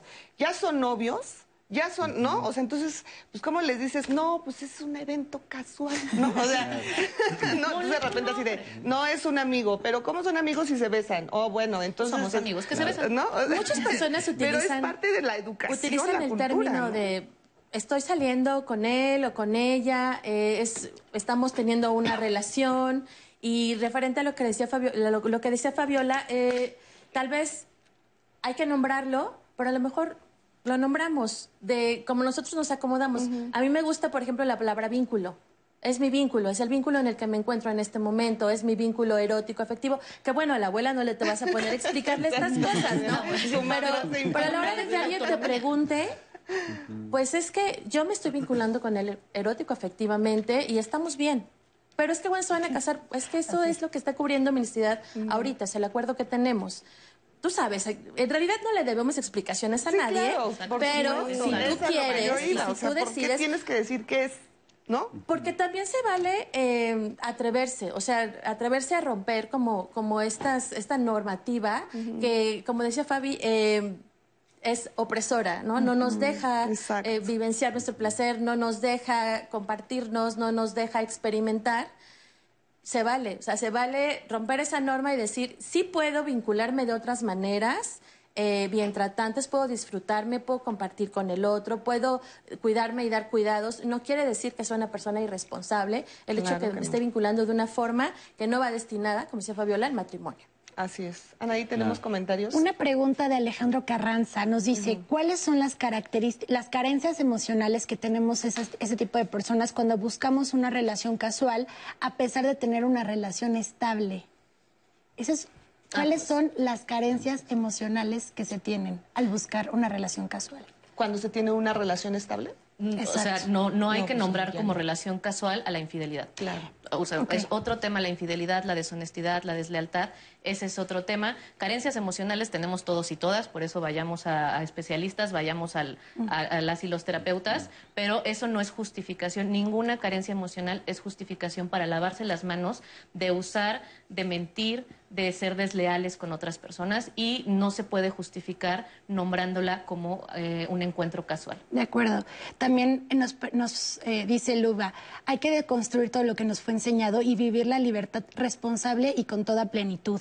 También hablando, mencionamos por ahí alguna vez... Sobre la libertad hace rato, y breve, un- una cosa es la libertad, justamente lo que mencionabas hace rato, eh, y otra cosa es el consumo de cuerpos. Ok. Necesitamos determinar, denominar qué es libertad para nosotros, porque la libertad, sobre todo cuando hablamos de encuentros casuales, no quiere decir consumir cuerpos como si fueran cuerpos vacíos Claro, de experiencias, claro. de historias, de emociones, de un sistema, ¿no? Entonces, eh, ahí creo que tenemos que poner mucha atención en qué interpretamos nosotros por la libertad propia y la libertad de los otros. Sí, algo bien importante y que me llamó mucho la atención es eso, que mucha gente está confundiendo las relaciones casuales y nos escriben, Sí. es que yo tengo una relación casual con un casado. Yo te, ¿no? O sea, esto, y ojo con eso, porque es una forma como de justificar una infidelidad.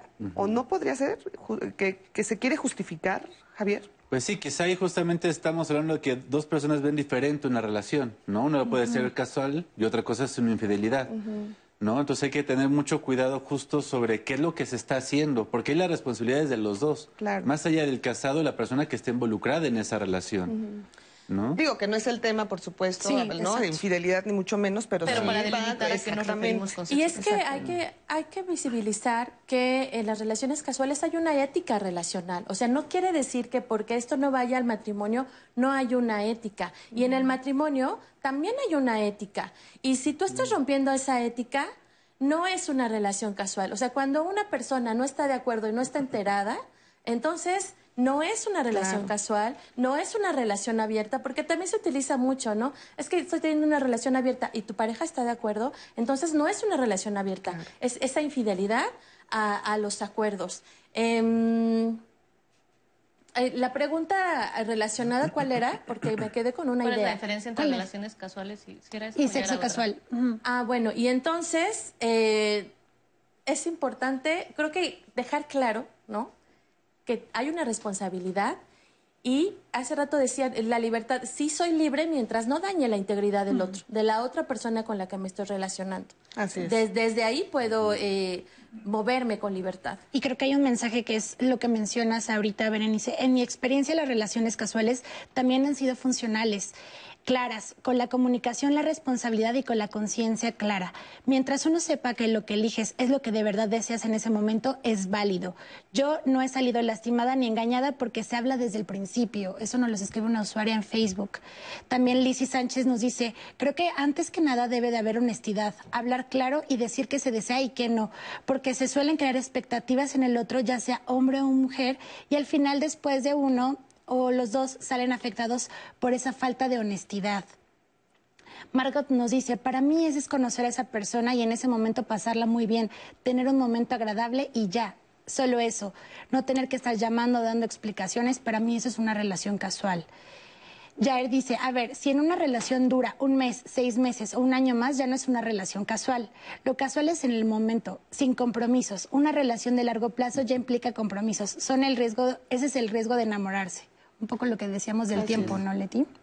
Ahora, las personas eh, con eh, las personas homosexuales, ¿será que tienen como más libertad o lo dicen de una forma, lo hacen como, como, como más libre, ¿no? Podríamos decirlo, que las personas heterosexuales. ¿Podría ser? Más que libertad, desde las ciencias sociales lo estudiamos como la permisividad sexual, la permisividad y la restricción, porque también eso nos quita el estigma de que ser libre es algo positivo y jerárquicamente superior y no ser libre o no tener muchas parejas sexuales te hace menos o te hace una persona eh, amarrada a algo que, que- que no te va a dejar desarrollarte, ¿no?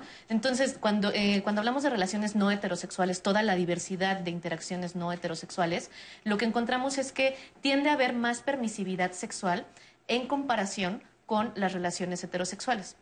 Esto, quiere, esto tiene que ver porque hay otros códigos. Eso no quiere decir que, una vez más, que sean más libres. Pero los códigos morales de la doble moral o la moral sexual eh, central en, lo que- en los que nos movemos, es decir, las normas y creencias culturales, están, se- tienden a enfocarse en la heterosexualidad. Entonces hay muchos vacíos que quedan en las no heterosexualidades. En esas no heterosexualidades es que se crean códigos diferentes donde eh, justamente como no hay, no, no hay un permiso público, se le llama heterosexismo, públicamente no puedo manifestar yo mis vínculos afectivos o sexuales, entonces hay ciertas cosas que se tienen que vivir a la sombra o que históricamente se han vivido a la sombra y hoy se están abriendo y donde se permite hacer todo eso que se vale hacer en la sombra, que es lo Ah, sexual. Justo de eso tenemos una cápsula. Vamos a verla y regresamos. Las relaciones casuales entre, por ejemplo, hombres que tienen sexo con hombres son de alguna manera un poco hasta más naturales. Incluso hay hombres heterosexuales que tienen otro tipo de prácticas con otros hombres. entonces eso lo hace ser una relación casual. Y yo creo que también la forma en la que interactuamos eh, los hombres homosexuales tiende a ser mucho más liberal.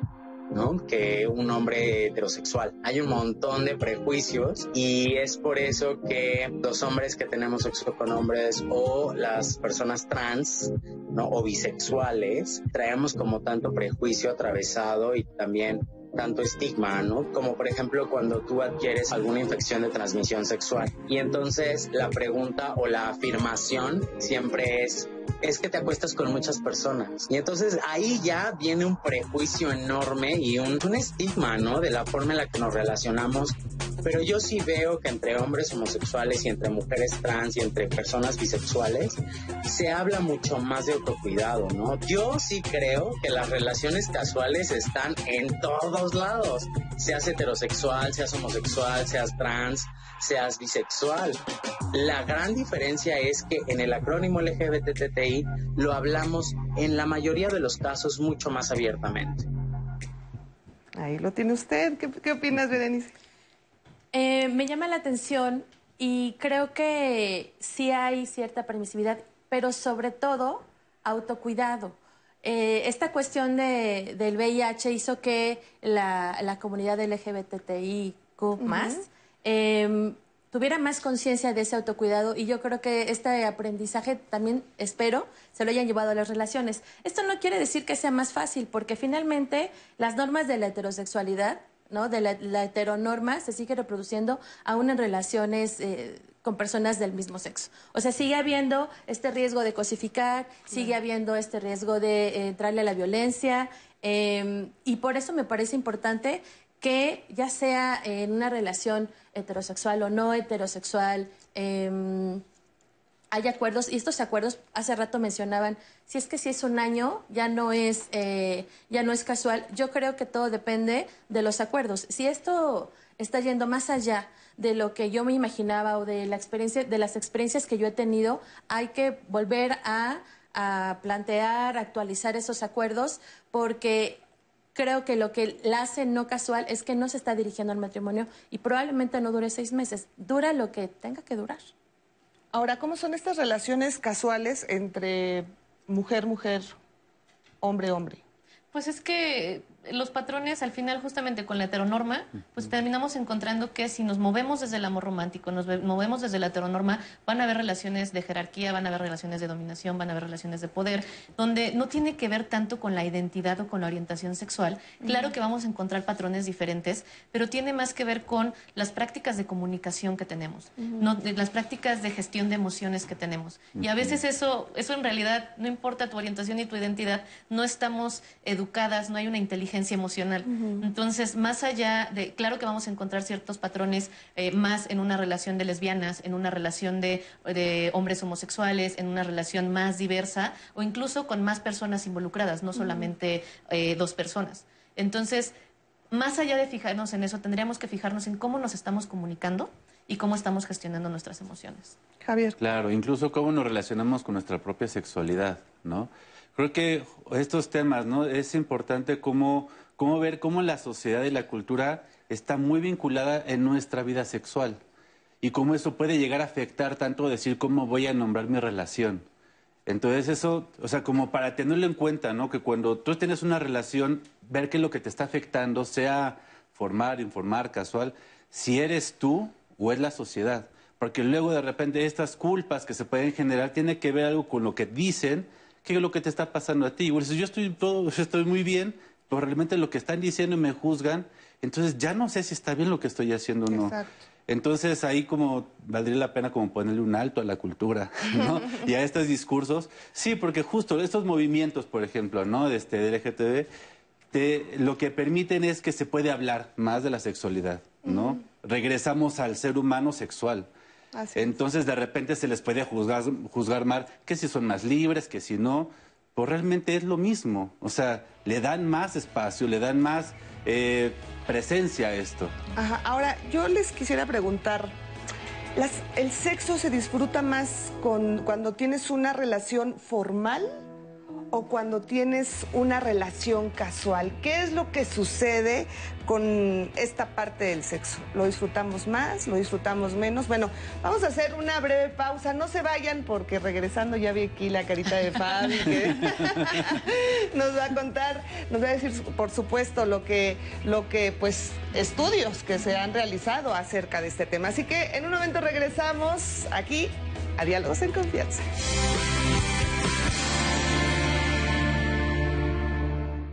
¿Ya conoces el nuevo sitio web del 11? Te invitamos a entrar a www.canal11.mx para descubrir nuestra imagen renovada y todo lo que tenemos para ti. Explora nuestro catálogo de programas. Conecta con 11 niñas y niños. Sintoniza nuestras transmisiones en vivo. Recibe las últimas noticias y mucho más. Ahora es más fácil tener al 11 cerca de ti. Ingresa a la plataforma y conoce nuestro nuevo formato. El 11 es digital. El acercamiento al arte a través de la música es parte de la formación educativa del Instituto Politécnico Nacional. Su orquesta nos ha deleitado con memorables interpretaciones por 55 años. Revive los mejores conciertos de la Orquesta Sinfónica del IPN. Sábado, 14 horas.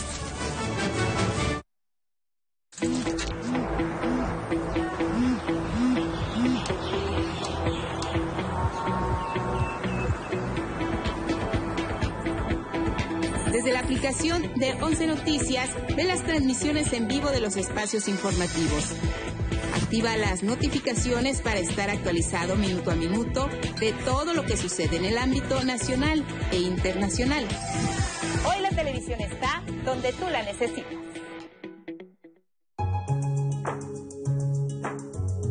Clasificación A. Contenido apto para todo público.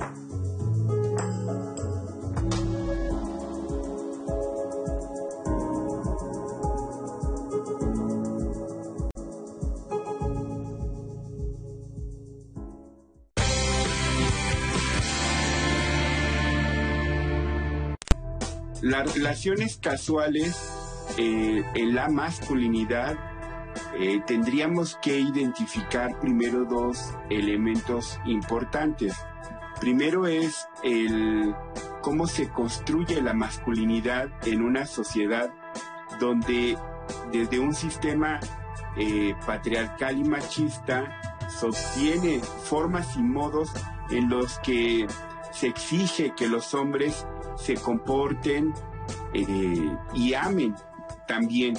Desde esa mirada se gestan relaciones ocasionales en donde se, se miran a las eh, pues a las demás personas, en, no solamente a las mujeres, sino también a las personas de la diversidad sexual, como, como desde relaciones verticales y no horizontales, siempre buscando el beneficio propio de esos hombres que buscan relacionarse de esa manera. Es muy común, por ejemplo, que los adolescentes aprendan a mirar, por ejemplo, porno y como no crecen con, con este pensamiento eh, pues crítico, pues crecen pensando y creyendo que así es el amor y la intimidad y entonces buscan relacionarse buscando eh, eso, eh, sexo para su propio beneficio.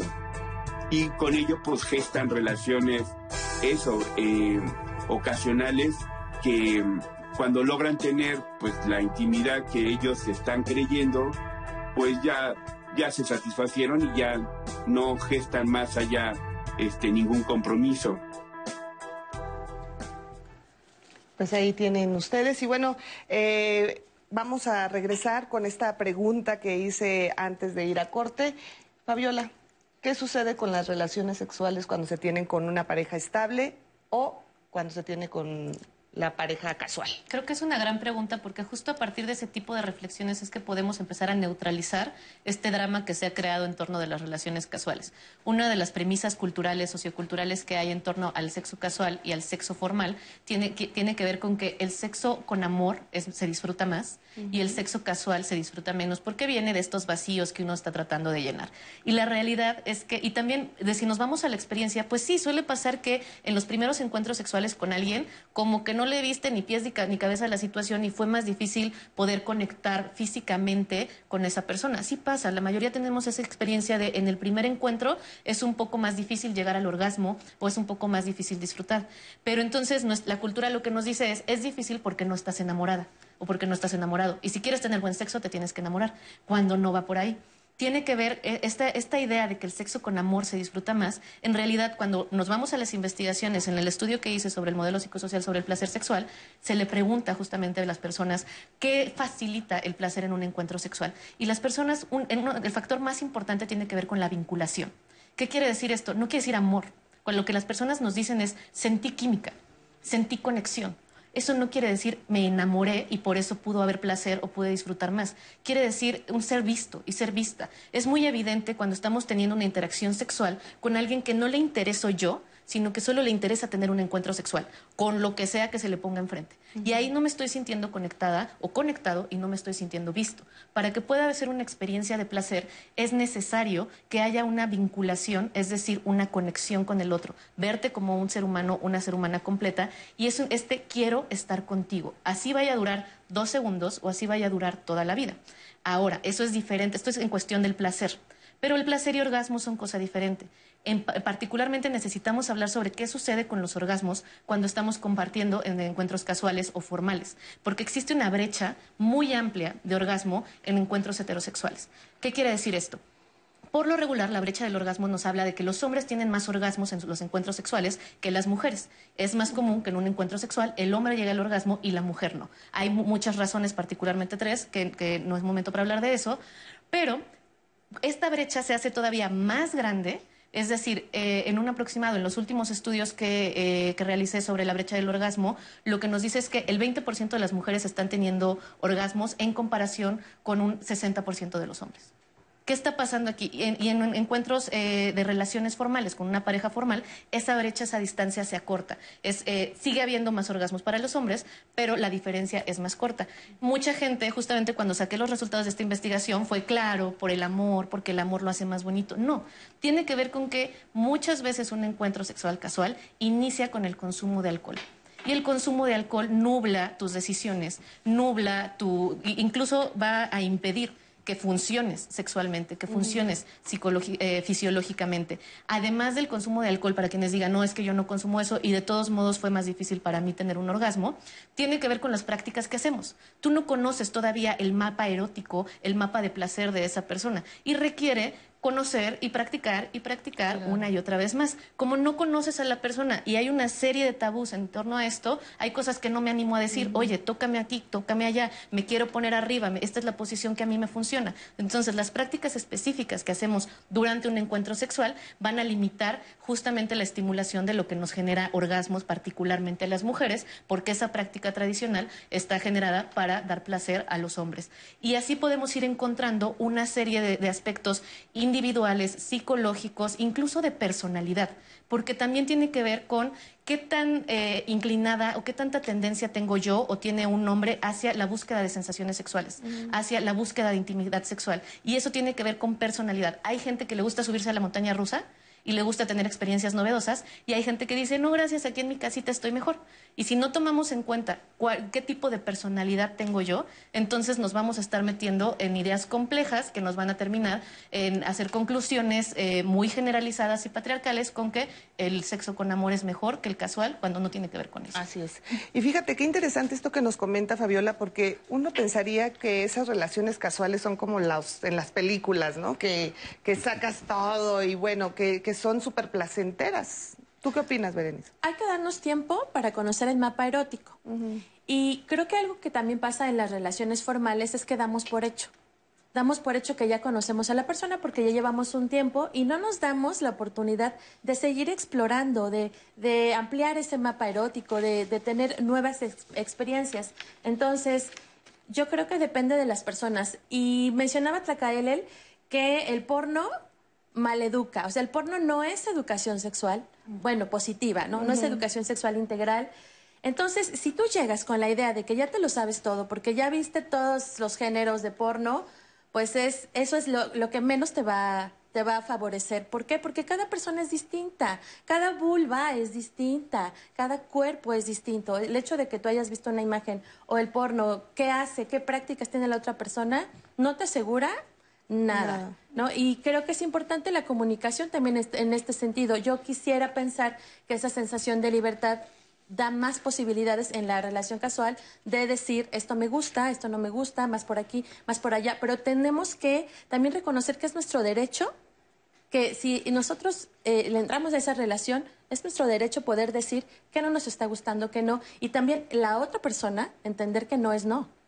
Es es súper importante. eh, pues es que yo lo vi con mis, todas mis parejas, porque es como muy común, ¿no? Pues es que nunca me habían dicho que esto no funcionaba, pero espérame, o sea, soy, soy distinta eh, y el porno es como, como creer que los Avengers o este superhéroes existen. O sea, no hay nada real en el porno e ir con la idea de que por ser hombre, por tener un pene, por haber visto porno, voy a ser un éxito y un hit, pues es, es casi casi estar destinado al fracaso. Claro.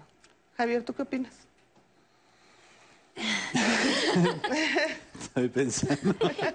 Sí, lo, lo escuchábamos en la cápsula, Claro. ¿no? Que decían, muchas veces los jóvenes pues ven pornografía, entonces al momento en que llegan ya a tener una relación, pues no es como, como ellos piensan que es lo que ven, ¿no? Sí, justo lo, lo que hemos hablado, ¿no? Como estas creencias de lo que es, lo que es estar bien, lo que es estar mal, eh, esta educación justo, ¿no? Y, y sobre todo este tema de la sexualidad que está muy escondida, muy nublada y, y la forma en la que la conocemos justamente es a través de pornografía, a través de cosas fantásticas, ¿no? Este, de historias de amor. Entonces, muy, co- muy pocas cosas se acercan realmente a lo que es. Entonces, es realmente, vuelvo a poner como este alto, cómo empezar a desvincular todas estas cuestiones aprendidas, pero como de repente metidas a la fuerza de cómo tiene que ser el amor ideal, o cómo tiene que ser la, la- la aventura ideal, ¿no? o cómo tiene que ser la libertad ideal, sino es justamente darse el tiempo de conocer a la otra persona, conocerte a ti, conocer a la otra persona, de cómo desarrollar. Es como decía, es un aprendizaje, ¿no? Es un hábito que se va generando y que se va aprendiendo, ¿no? Y que, y que en, ese, en ese aprendizaje te vas entregando justo, ¿no? Y que justamente si metemos el tema de sexo casual, por supuesto que va a ser difícil darte ese tiempo porque es un encuentro esporádico, es un encuentro sexual y se vale. Por supuesto que esta diferencia que, digo sobre el placer y sobre los orgasmos existe, pero no quiere decir que estamos condenados a ello. Justamente si conocemos estas diferencias y asumimos que vamos a tener encuentros sexuales, eso implica hacerme responsable de mi placer y compartir placer con otro. Esto no quiere decir que es casual y nada más me voy a enfocar en mí, sino que las mujeres necesitamos, porque insisto que esta brecha tiene que ver con encuentros heterosexuales, las mujeres necesitamos desarrollar herramientas que nos permitan desarrollar nuestra autonomía sexual y poder decir, poder nombrar, esto es lo que deseo, esto es lo que me hace sentir placer tenemos que invertir más en nuestro autoconocimiento sexual y de placer. Y en el caso de los hombres, tienen que reconocer que hay una desigualdad de circunstancias y que necesitan compartir y apoyar a sus parejas sexuales casuales, reconociendo que va a ser más difícil para ellas tener un, orgasmo, eh, tratar de facilitar. Y esto quiere decir letrarse en la sexualidad de las mujeres educarse en la sexualidad de las mujeres y dejar de pensar justamente que este modelo masculinizado patriarcal es el único modelo. Como se adapta a mí, así es todo. Tienes que reconocer que tienes una persona completa enfrente de ti, que también es parte de una cultura llena de desigualdades, llena de doble moral, y ahí es donde se da el encuentro, aunque sea casual. Hace rato mencionabas eh, el tema de que pareciera que al final de la historia, ¿no? De esta relación casual, alguien tiene que salir lastimado. Y creo que no es una fórmula, o sea, no es algo a lo que haya que llegar o, que tienes que estar destinado a llegar.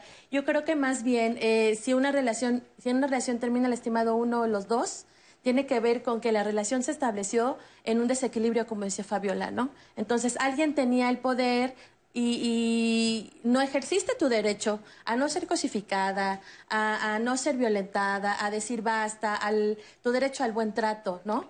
Y entonces, sí, definitivamente, si ese, ese, esa relación casual se da desde la desigualdad y el abuso, pues alguien va a terminar lastimado. Y a no parar a tiempo cuando ya no te está pareciendo, ¿no? Yo creo que es desde el principio. Y creo que también em, a veces perdemos esa esa posibilidad o, le damos más importancia como a otras necesidades, pero hay que aprender a escuchar nuestro cuerpo, ¿no? Y decir, no me está latiendo esto, no me gusta cómo le está planteando, este, no me encanta porque me siento cosificada, ¿no? Y decir, pues no va. A veces nos da miedo el rechazo. Claro. Y, creo, creo, que ahí justamente es eh, algo muy importante el cómo poder poner límites.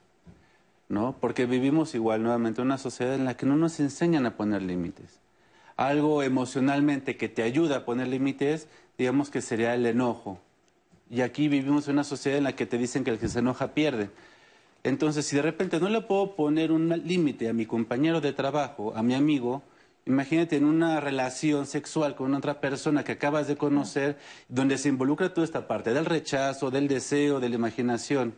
Entonces tenemos que empezar todavía desde más atrás, cómo nos vinculamos con las demás personas, qué tanto permitimos que abusen de nosotros o abusamos nosotros de otras personas. Mm. Entonces ahí viene otra vez este cuidado de, bueno, ¿dónde estoy yo? ¿Cuál es mi límite ante los otros? ¿Cuál es el límite que yo pongo? ¿No? Y aquí eso lo aprovecho mucho en esta situación que vimos, la sana distancia, tiene que ver con eso, ¿no? No nada más es la distancia personal o física, sino también mental, emocional, de bueno, qué tanto me involucro, ¿no? qué tanto es mío y qué tanto es del otro, ¿no? Hay que tener mucho, eh, eh, mucho cuidado con todo esto. ¿Y cómo, cómo empezar a poner esos límites, Javier? Porque lo decimos y hay que hay que hacerlo, pero la gente que nos dice, ¿cómo? ¿Cómo, cómo?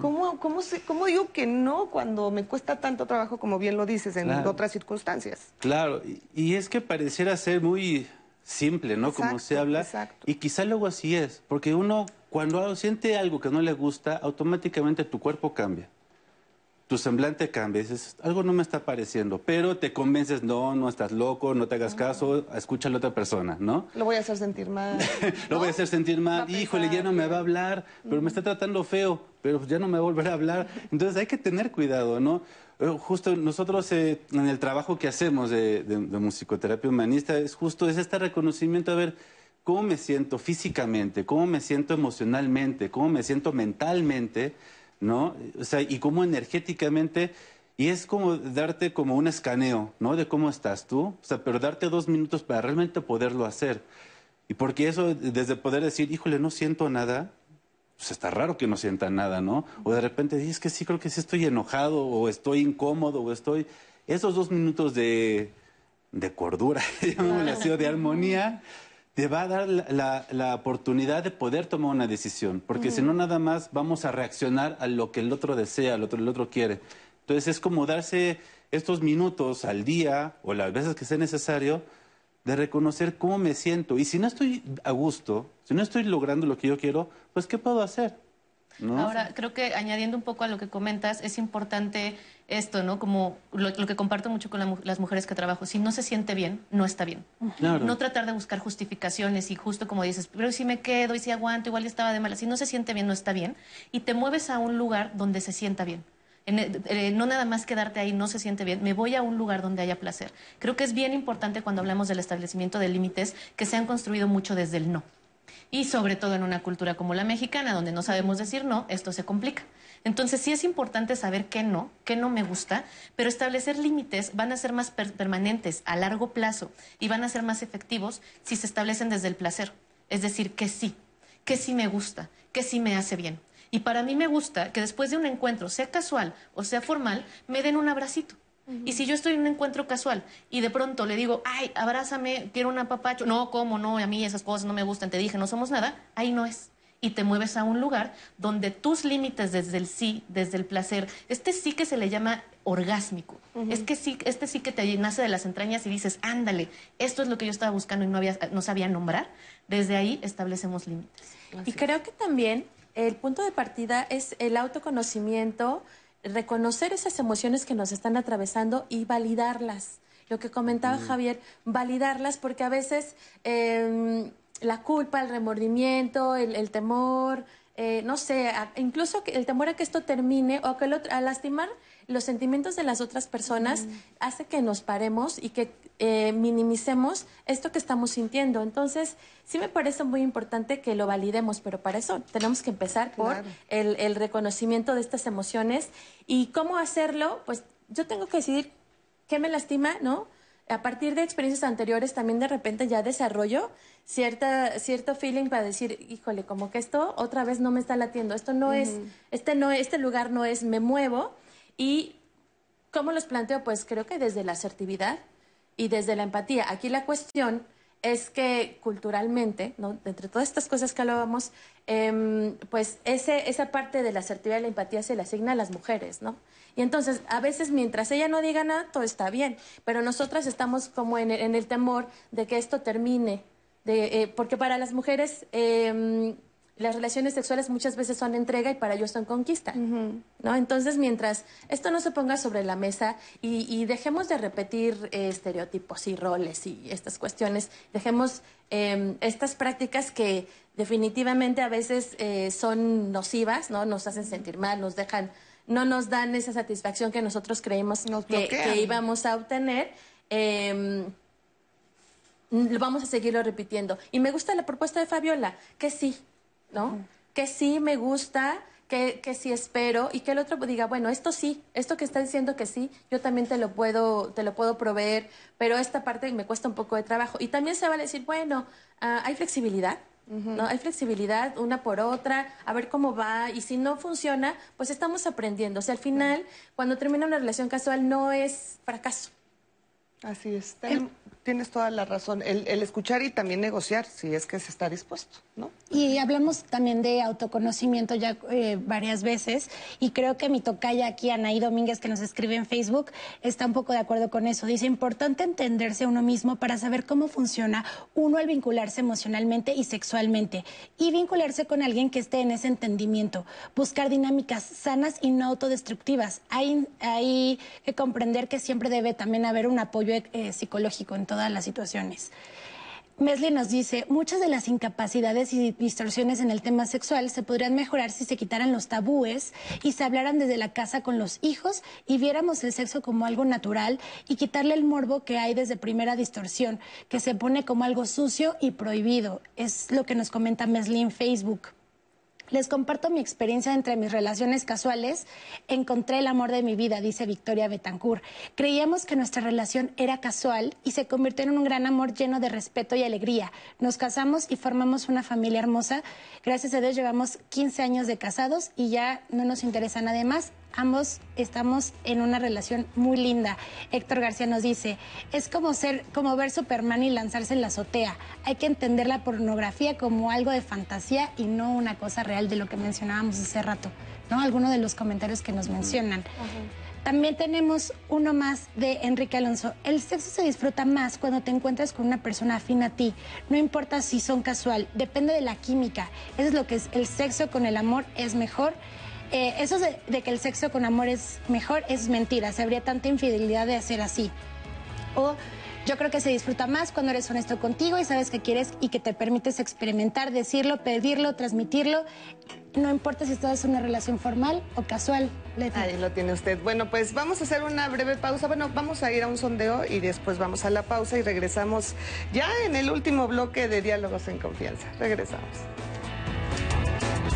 Para mí no, porque una persona cuando quiere algo casual no quiere algún compromiso porque es para lo que va nada más. Yo digo que sí. Si, si hay química entre los dos, yo digo que sí. Yo digo que no. Eh, yo creo que sí. Porque pues si la pareja lo tienen claro desde un inicio que pues no va a llegar a nada futuro, pues no, no tiene caso que pues form- hagan planes a futuro. Yo pienso que se puede correr el riesgo, ¿no? A final de cuentas el ser humano pues es una cosa muy emocional, tiene muchísimas emociones, muchísimas pasiones y al estar pasando tiempo con otro ser puede que se despierte algo más, ¿no? Que lo que se tuvo a algún principio.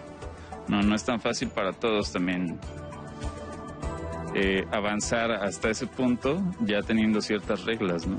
Claro, claro que sí. O sea, pues empieza con una relación casual y termina, pues ya uno decide cómo es que termina, ¿no? O en el transcurso de eh, sabremos cómo termina. Depende de la persona. Por ejemplo, si no te, si tú dices, va, hasta aquí está chido, pues qué bien, pero si tú te enamoras tanto, tanto, tanto que quieres algo más allá, pues valiste, como quien diría.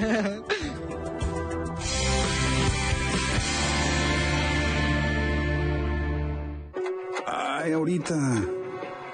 Ahorita. Ahorita. Ahorita. Ahora. No dejes al último lo que puedes hacer ahora. Para votar en las elecciones más grandes de la historia tienes que tener tu INE actualizada. Tramítala o actualízala. El último día es el 10 de febrero de 2021.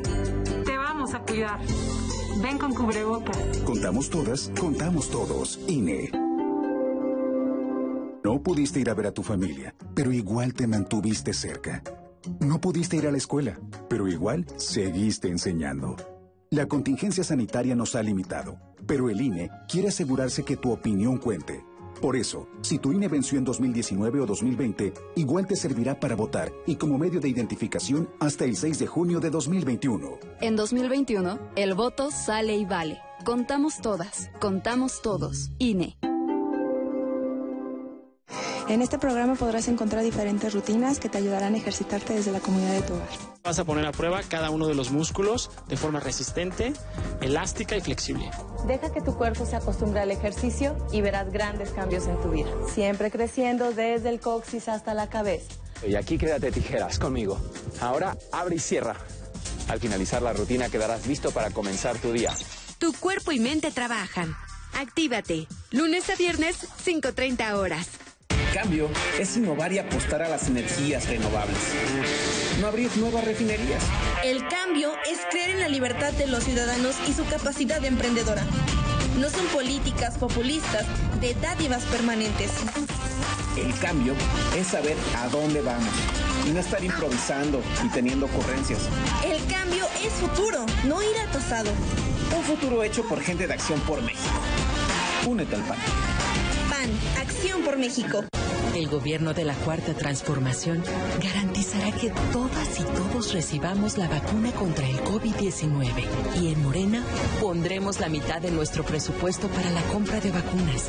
Y que éstas lleguen a cada rincón del país. Parejo, sin distinción social, sin influyentismo y sin corrupción. Porque la salud es un derecho, no un privilegio. Morena, la esperanza de México.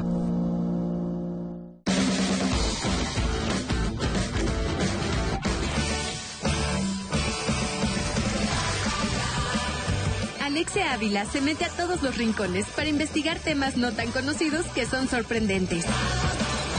De todo. Lunes a jueves, 18.30 horas. Con Morena, México pasó de estar mal a estar peor. Peor en economía, seguridad y salud. Llegó la hora de corregir esto. Tienes razón si piensas que las cosas no van bien. Cifra récord en el mundo de muertes por COVID. Empresas cerrando y dejando el país. El desempleo aumentando. Inseguridad descontrolada. México necesita una visión moderna e innovadora. Piensa azul. Cambiemos hacia el futuro. Únete a Acción por México. Partido Acción Nacional. La cuarta transformación está poniendo fin a los excesos del pasado, cuando antes se había gobernado con verdadera austeridad, priorizando a quienes más lo necesitan, cuando un presidente había renunciado a los pinos, al avión y al Estado Mayor Presidencial, cuando se había declarado a la corrupción como el peor enemigo de México.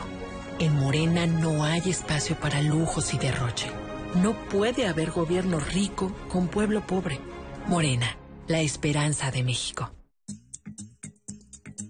¿Las vacunas pueden provocar el COVID? No, es imposible que lo causen porque están hechas o de partículas de virus o de virus completamente inactivados. Las vacunas se evalúan por tres condiciones, como mencionado, su calidad, su seguridad y su eficacia. Especiales 14. Dudas y vacunas con el doctor Hugo López Gatel. Viernes, 13 horas. La Secretaría de Salud reporta este 28 de enero de 2021 que en México hay 112.216 casos activos y 153.579 casos sospechosos de COVID-19. 155.145 personas han fallecido y el 75.3% de los casos se ha recuperado. En esta temporada, sigue las indicaciones de las autoridades de salud. Quédate en casa, usa cubrebocas y lava tus manos frecuentemente. Gobierno de México.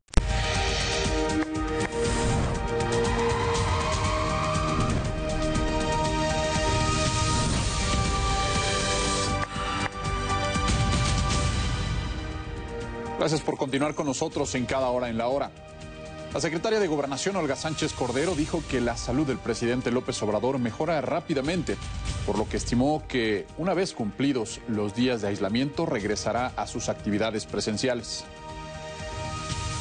Está muy bien, está muy tranquilo, está descansando por el tema de la enfermedad, pero está muy contento y está muy optimista. El equipo médico lo está tratando seguramente lo está tratando con los medicamentos adecuados, digo, pues no soy médica, y está muy bien.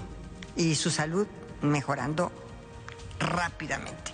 Yo creo que en unos cuantitos días, que apenas pase el periodo, eh, podrá estar con nosotros. El subsecretario de Derechos Humanos, Población y Migración, Alejandro Encinas, informó que en 2020 las denuncias por desaparición forzada disminuyeron 22.3% en comparación con las recibidas el año anterior, mientras que el hallazgo de cuerpos en fosas bajó, bajó 18% en el mismo periodo. El funcionario refirió que el hallazgo de fosas se debe fundamentalmente al incremento de la violencia delictiva en Guanajuato, Jalisco y Guerrero. Por ello, se han intensificado las acciones de búsqueda en 171 municipios más. En información del mundo, Colombia juzgará por crímenes de guerra y lesa humanidad a los miembros de la disuelta guerrilla de las FARC. La decisión histórica del tribunal surgido del acuerdo de paz fincará responsabilidad a ocho exaltos mandos, algunos de ellos actualmente activos en la política, y los fincará por homicidio, tortura, secuestro, desplazamiento forzado y violencia sexual. La Jurisdicción Especial para la Paz les imputó a ocho miembros del antiguo secretariado de las extintas FARC-EP crímenes de lesa humanidad y crímenes de guerra dentro del caso 01, ahora llamado toma de rehenes y privaciones graves de la libertad. En Cultura se encuentra disponible la posibilidad de conocer los monumentos arquitectónicos, vestimenta y fragmentos de la vida cotidiana de los migrantes palestinos por medio de un video del archivo que comparte la Secretaría de Cultura, uno de los pocos documentos que existen sobre los continuos viajes que formaron la comunidad palestina en el noreste de México durante la segunda mitad del siglo XX. El contenido se puede consultar en la plataforma Contigo en la Distancia. Es todo en cada hora en la hora, a las 12 del día más información del acontecer nacional e internacional y por supuesto de la cultura. Lo invito a que siga con nosotros en la señal del 11.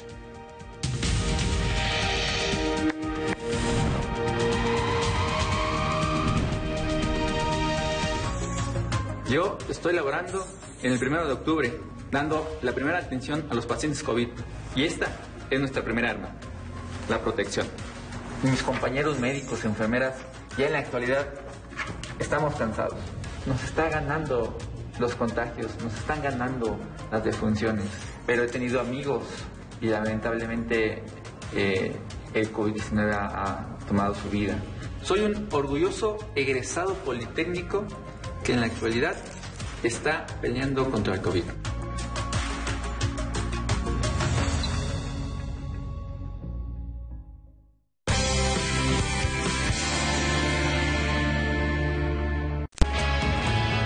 Una relación casual podría ser una relación eventual, es decir, una pareja de amantes que comparten eh, un placer erótico, un gusto erótico por compartir eh, experiencias. No necesariamente en esta relación eh, hay- va a haber amistad o amor, ya sea que dure dos horas, una noche, tres días, un mes o un poco más. ¿Puede haber algún compromiso teniendo una relación casual? Por supuesto. El compromiso se entiende como una cuestión formal donde socialmente hay, un, hay una institucionalización de la relación. El compromiso no siempre tiene que ver con matrimonio, hijos, una relación a largo plazo. Eh, sería mejor para nuestro bienestar y nuestra calidad de vida sexual entender el compromiso como una especie de presencia, de responsabilidad y de respeto. Hoy en día hay más liberación por ambas partes, entonces yo creo que tanto hombres como mujeres buscan este tipo de relaciones, de esta responsabilidad y este compromiso que tiene que ver personalmente, ¿no? Tiene que ver como una, una maduración sobre qué es lo que uno quiere. No estamos hablando de fidelidad de no tener otras parejas sexuales o no tener otros vínculos afectivos. Cuando hablamos de fidelidad es respetar los acuerdos que fueron establecidos. Es difícil que tú digas, no, solamente es algo sexual y no va a haber afectos de por medio. Con lo que nos estamos relacionando es con el cuerpo y es lo único que tenemos, pues por supuesto que tanto nosotros como la otra persona va a empezar a generar afectos. En esta cuestión de las relaciones casuales no hay una sola forma. La Claro. relación casual va a ser a la medida de tus necesidades y las mías. Calma. No digan que están enamorados luego, luego, después de tener un encuentro sexual. Puede ser tu oxitocina que está bien despierta. Es una relación casual, pero te estás viendo cada semana con esa persona y estás hablando todo el tiempo con esa persona, pues evidentemente se van a empezar a generar emociones, no necesariamente amor. quitarnos esta creencia o este mito, ¿no? De que no puede haber sexo sin amor para las mujeres. Para los hombres sí. Por lo regular, para los hombres, el matrimonio o una relación formal es una jaula, es un castigo. Y para las mujeres es un logro. Y por lo regular, para el- sexo casual, para las mujeres es un fracaso. Ni los hombres ni las mujeres nos damos el permiso de decir, somos seres sexuales, quiero sexo. Mucha gente recurre al alcohol para justificar un deseo que siempre ha estado ahí, pero culturalmente no me permiten expresar. Tienes un encuentro casual, pues disfrútalo con todas las emociones, con todo tu cuerpo, con todas tus ideas. Y si se termina ese día, se terminó ese día. Y si se dura más días, pues que dure más días. Cuidar de otra persona creo que significa el hecho de proteger su integridad, de proteger eh, su estabilidad. Pues respetarla, este, preocuparte, preocuparse por ella. pues procurar procurar de ella y pues estar presente cada que lo necesite apoyarla más que nada Más que nada ver por ella, ¿no? Yo creo que el hecho de que tú cuides de otra persona quiere decir que estés al pendiente, que estés saltando, que seas responsable con ella en relación a lo que requiera, las necesidades que presente. Algo muy importante y que muchas veces no nos dicen es que debemos de cuidar a nuestra pareja. Si tienes una relación casual, también eh, hay relaciones abiertas, este, en las cuales pues sí puedes andar con otras personas o puedes solamente serle fiel a tu pareja, pero deben de cuidarse. pues realmente es todo Eh, eh, salud pues yo siento que va más enfocado como a lo sexual, ¿no? Entonces para mí el cuidar de otra persona es precisamente eso, ¿no? Cuidar este tu limpieza personal, cuidar la- el tipo de personas con las que te vas a estar relacionando también y este para no poner en riesgo a, a las parejas con las que tú vayas a tener ese tipo de relación también, ¿no? quizás hasta en lo económico cuidar un poco de, de esa persona pues abarca muchas cosas Pues sí, esto de qué significa para ti cuidar de la otra persona no tiene absolutamente nada que ver o no porque tengamos una relación casual, no nos vamos a no vamos a dejar de cuidar también de los sentimientos de la otra persona, porque muchas veces se piensa que como estamos en esta relación casual, pues ya lo que sienta ella o él, pues es su problema, ¿no? Yo ya fui como que claro o clara y entonces pues si ella se enamora y se da de topes después, no es mi problema. Y eso está también mal, ¿no es así, Fabio? Sí, bueno, es que creo que justamente tenemos que eh, tratar de operacionalizar el cuidado y el autocuidado, ¿no? No nada más es cuidar, te cuido o me cuidas, sino tenemos que entender, por ejemplo, mencionaban la palabra proteger o ver por la otra persona. Y no, porque tampoco yo tengo, si, si, yo también te he expuesto qué estoy haciendo en esta interacción, no tendría yo por qué estarte recordando todo el tiempo, oye, acuérdate que tienes que cuidar tus emociones, acuérdate que tienes que cuidar tus deseos, sino, no, no tengo que ver por el otro, porque el ver por el otro también implica... Em, asumir una incapacidad del otro para cuidarse a sí mismo. Y también es un acto violento. ¿A qué se refiere con cuidar? A escuchar y observar, a dialogar, a reconocer que estoy en la interacción con, una persona, con deseos, con necesidades, con historia, en un contexto social en particular. Y entonces cuando yo te escucho, puedo ser atenta o atento a tus necesidades, a tus deseos y empezar un diálogo de negociación de qué manera puedo yo aportar con conductas, no solo con palabras. Valen más las acciones que las palabras, porque te pueden prometer misa y al final de cuentas las acciones dicen otra cosa. Pero con conductas, ¿de qué manera puedo yo nutrir tu bienestar? ¿De qué manera yo puedo aportar a que las decisiones que tú estés tomando sean para tu bienestar y no sean en justificación de una relación que al final va a terminar en conflicto entre los dos? ¿De qué manera puedo aportar a tu bienestar? ¿Qué necesito yo de ti para que aporte esta relación a mi bienestar? ¿Y qué necesito yo de mí misma?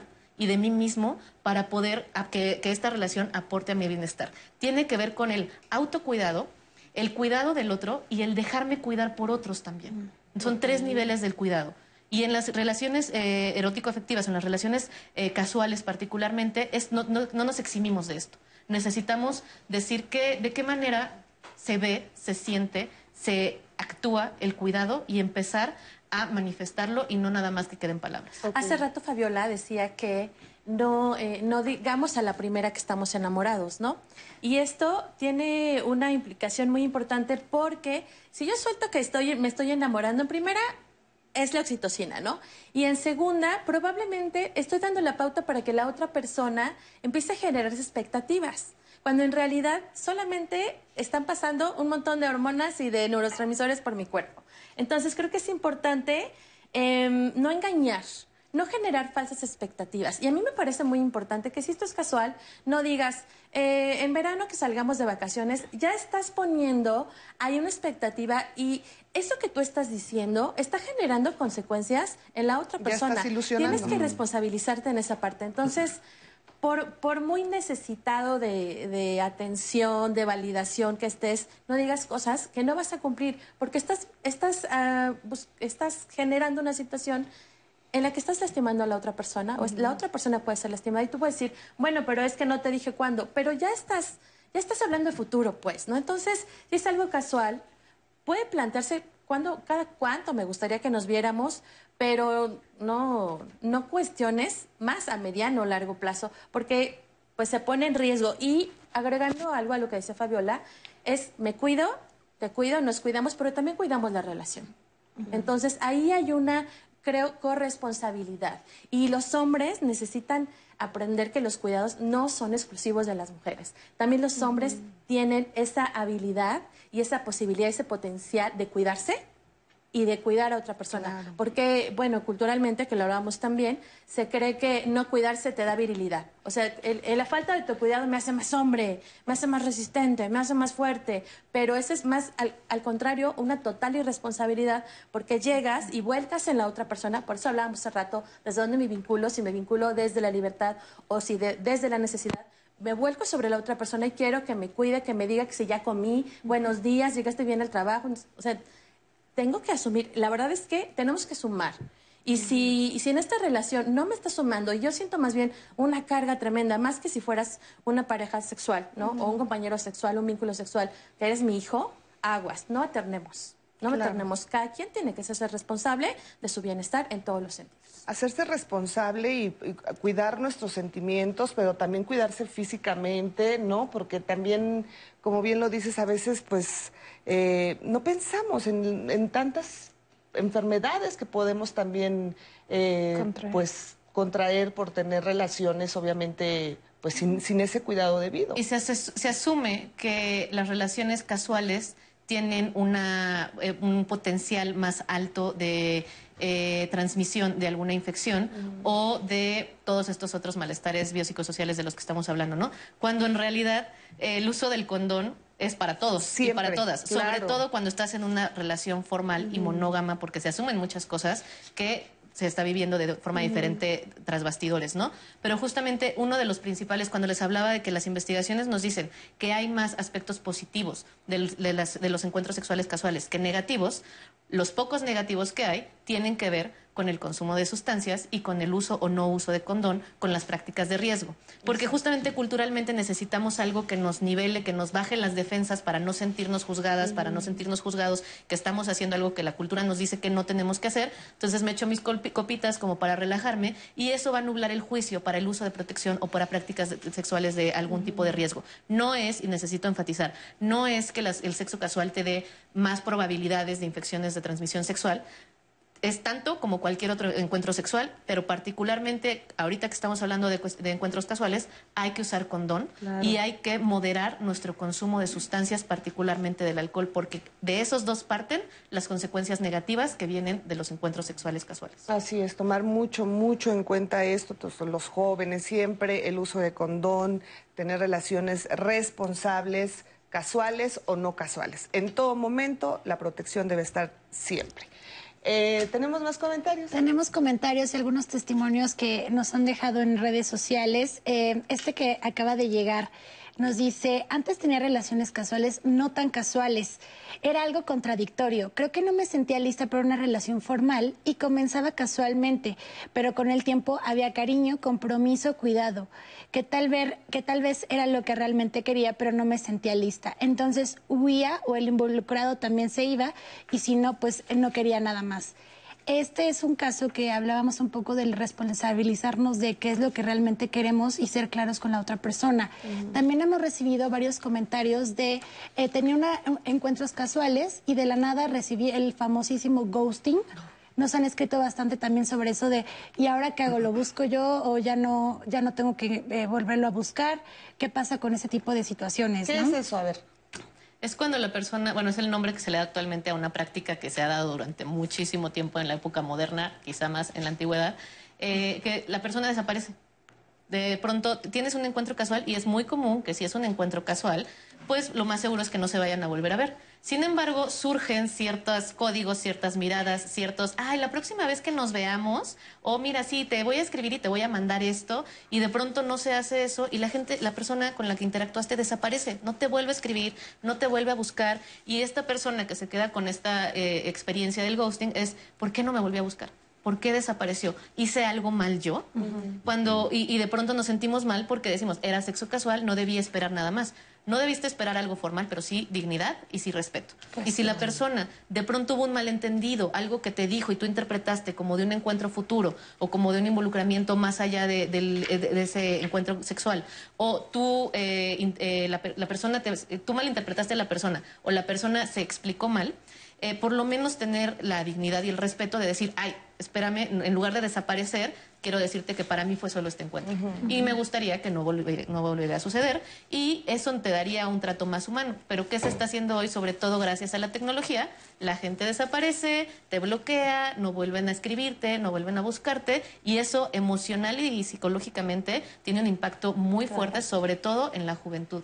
Yo creo que es una práctica irresponsable. Es, es una falta de habilidad para terminar las cosas bien y para tratar con respeto. Yo lo dije hace rato, podemos tratarnos amorosamente, no desde este amor romántico, sino desde el buen trato. Incluso puedo terminar contigo bien, te puedo decir lo que yo espero desde el buen trato y, y darte la oportunidad de que decidas, porque si algo sucede es que lo que a mí de verdad me, me, ugh, me toca mucho, que te quitan tu derecho a decidir. O sea, si esa persona no es honesta, te está restando tu derecho a decir sí voy, no voy, si quiero, no quiero. Y entonces no te digo que esto nada más es por esta vez, porque es la forma en como yo me vinculo, porque a lo mejor salgo otra vez contigo, me enamoro y no quiero y le tengo miedo a mostrar, me siento vulnerable, no sé. Se vale decirlo desde el principio y la otra persona va a decidir si sí o si no, ¿no? no se vale decir, después de esto, pues probablemente no te llame, la verdad, discúlpame, o, a lo mejor te parece, no sé, llegar a acuerdos que te vaya bien en la vida. Con placer compartir el placer. Entonces yo creo que es una falta de asertividad, una falta de respeto, una falta de empatía, una falta de amor y, y pues creo que es la mayor señal de que fuiste cosificada. Así es. ¿No? Otro mensaje que también nos comparte Beatriz Yáñez eh, nos pregunta, ¿por qué se dice que no hay que tomarlo como fracaso? Yo creo que el fracaso tras fracaso ha llegado a éxitos. Las etiquetas son lo de menos, no hay que temerles. Las etiquetas no pueden controlarse. Lo que podemos controlar es la percepción que tenemos de ellas. La palabra fracaso para nada hace ruido y me deja con la experiencia de, de acúmulo, por lo que voy con lo que sigue, ¿no? Un poco lo que mencionábamos de si fracasa una relación casual, no pasa nada, ¿no? Lo que sigue. Así es. Son experiencias. Victoria Betancourt dice, haz lo que te haga feliz sin dañar a nadie. Claudia Santamaría, eh, Santa María nos dice, dejar de, de, tenerle miedo a las palabras deseo, orgasmo, placer, favorecerá las relaciones personales en todo tipo. Marco Antonio nos dice, hola, aunque uno no quiera, formal o informal, van a involucrarse los sentimientos. No pueden tener una relación sin sentir absolutamente nada. Y siempre el lastimado es el que se entrega más. Pero al final de cuentas, ganes o pierdas, fue una decisión que tomaste al aceptar la relación. El sexo se disfruta más cuando te encuentras con una persona afín a ti, no importa si es casual, depende de la química, ya lo habíamos mencionado hace rato, ¿no? Un, un testimonio similar. Stephanie Morales dice que ella lleva un largo tiempo soltera y en ese tiempo ha disfrutado muchísimo más las relaciones casuales con responsabilidad que el intento de una relación formal, que también es súper válido, ¿no? Claro. Eh, ¿Cómo manejar este tipo de relaciones, relaciones casuales, cuando tienes hijos? ¿Cómo hablarlo con ellos? Eso nos los pregunta Mirna, creo que es una muy buena pregunta. A ver, ¿cómo lo, cómo lo plantea con sus hijos? Creo que tiene, tenemos que ser conscientes que hay un límite, sobre todo cuando somos mujeres, entre lo privado y lo íntimo, ¿no? o sea, entre lo privado y lo público. Nos hacen pensar que debemos de darle, que en esta idea de la libertad sexual tenemos que hablar y gritar a los cuatro vientos todo y contarle a todo mundo y a ver tu vida eh, sexual, tú decides con quién la compartes y con quién no. Y hay cosas que en tu, de tu vida sexual en particular que no tendrías por qué compartir en el trabajo, con los amigos, con la familia, con los hijos en particular.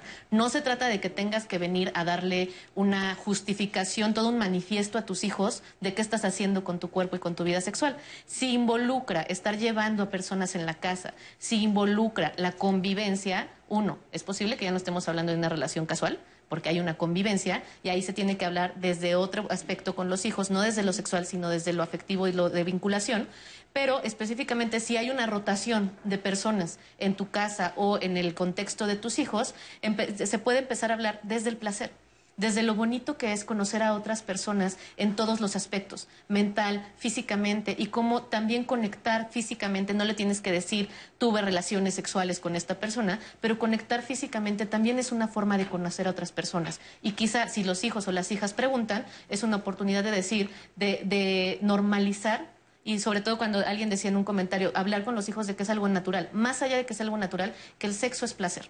No hablamos, no solamente hablar de la naturaleza de la sexualidad, sino de lo placentera de la sexualidad. Y yo le puedo comentar a otras, a las infancias, que la sexualidad y el, conectar a través de nuestros cuerpos y nuestras sensaciones es otra forma de conocer a las personas y es completamente válida. Sí, pero, pero, a ver, Javier, en la práctica, ¿cómo se le diría? O sea, sí entiendo esa parte, pero ya tienes a tu hijo enfrente, ¿cómo se lo planteas o cómo le haces llegar ese mensaje que me comenta Fabián?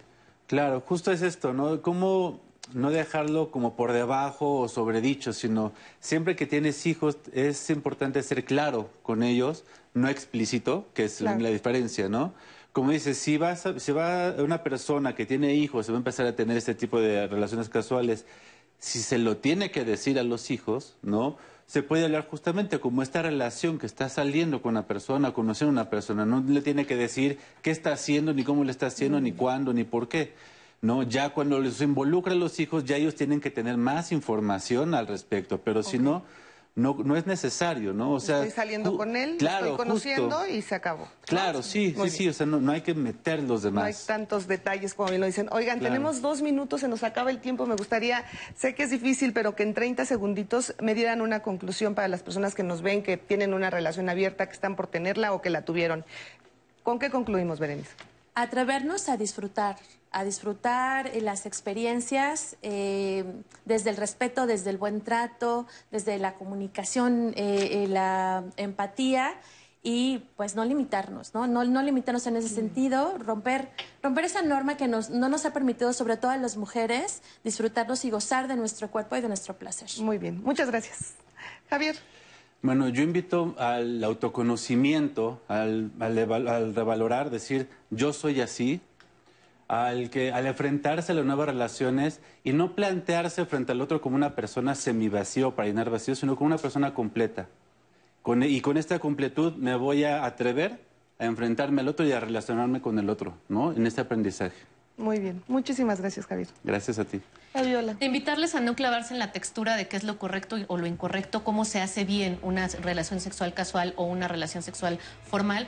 Al final es nuestra, es- es- tenemos la posibilidad de desarrollar nuestras herramientas de autonomía y decidir cómo voy a diseñar mis relaciones eróticas, mis relaciones sexuales y mis relaciones afectivas.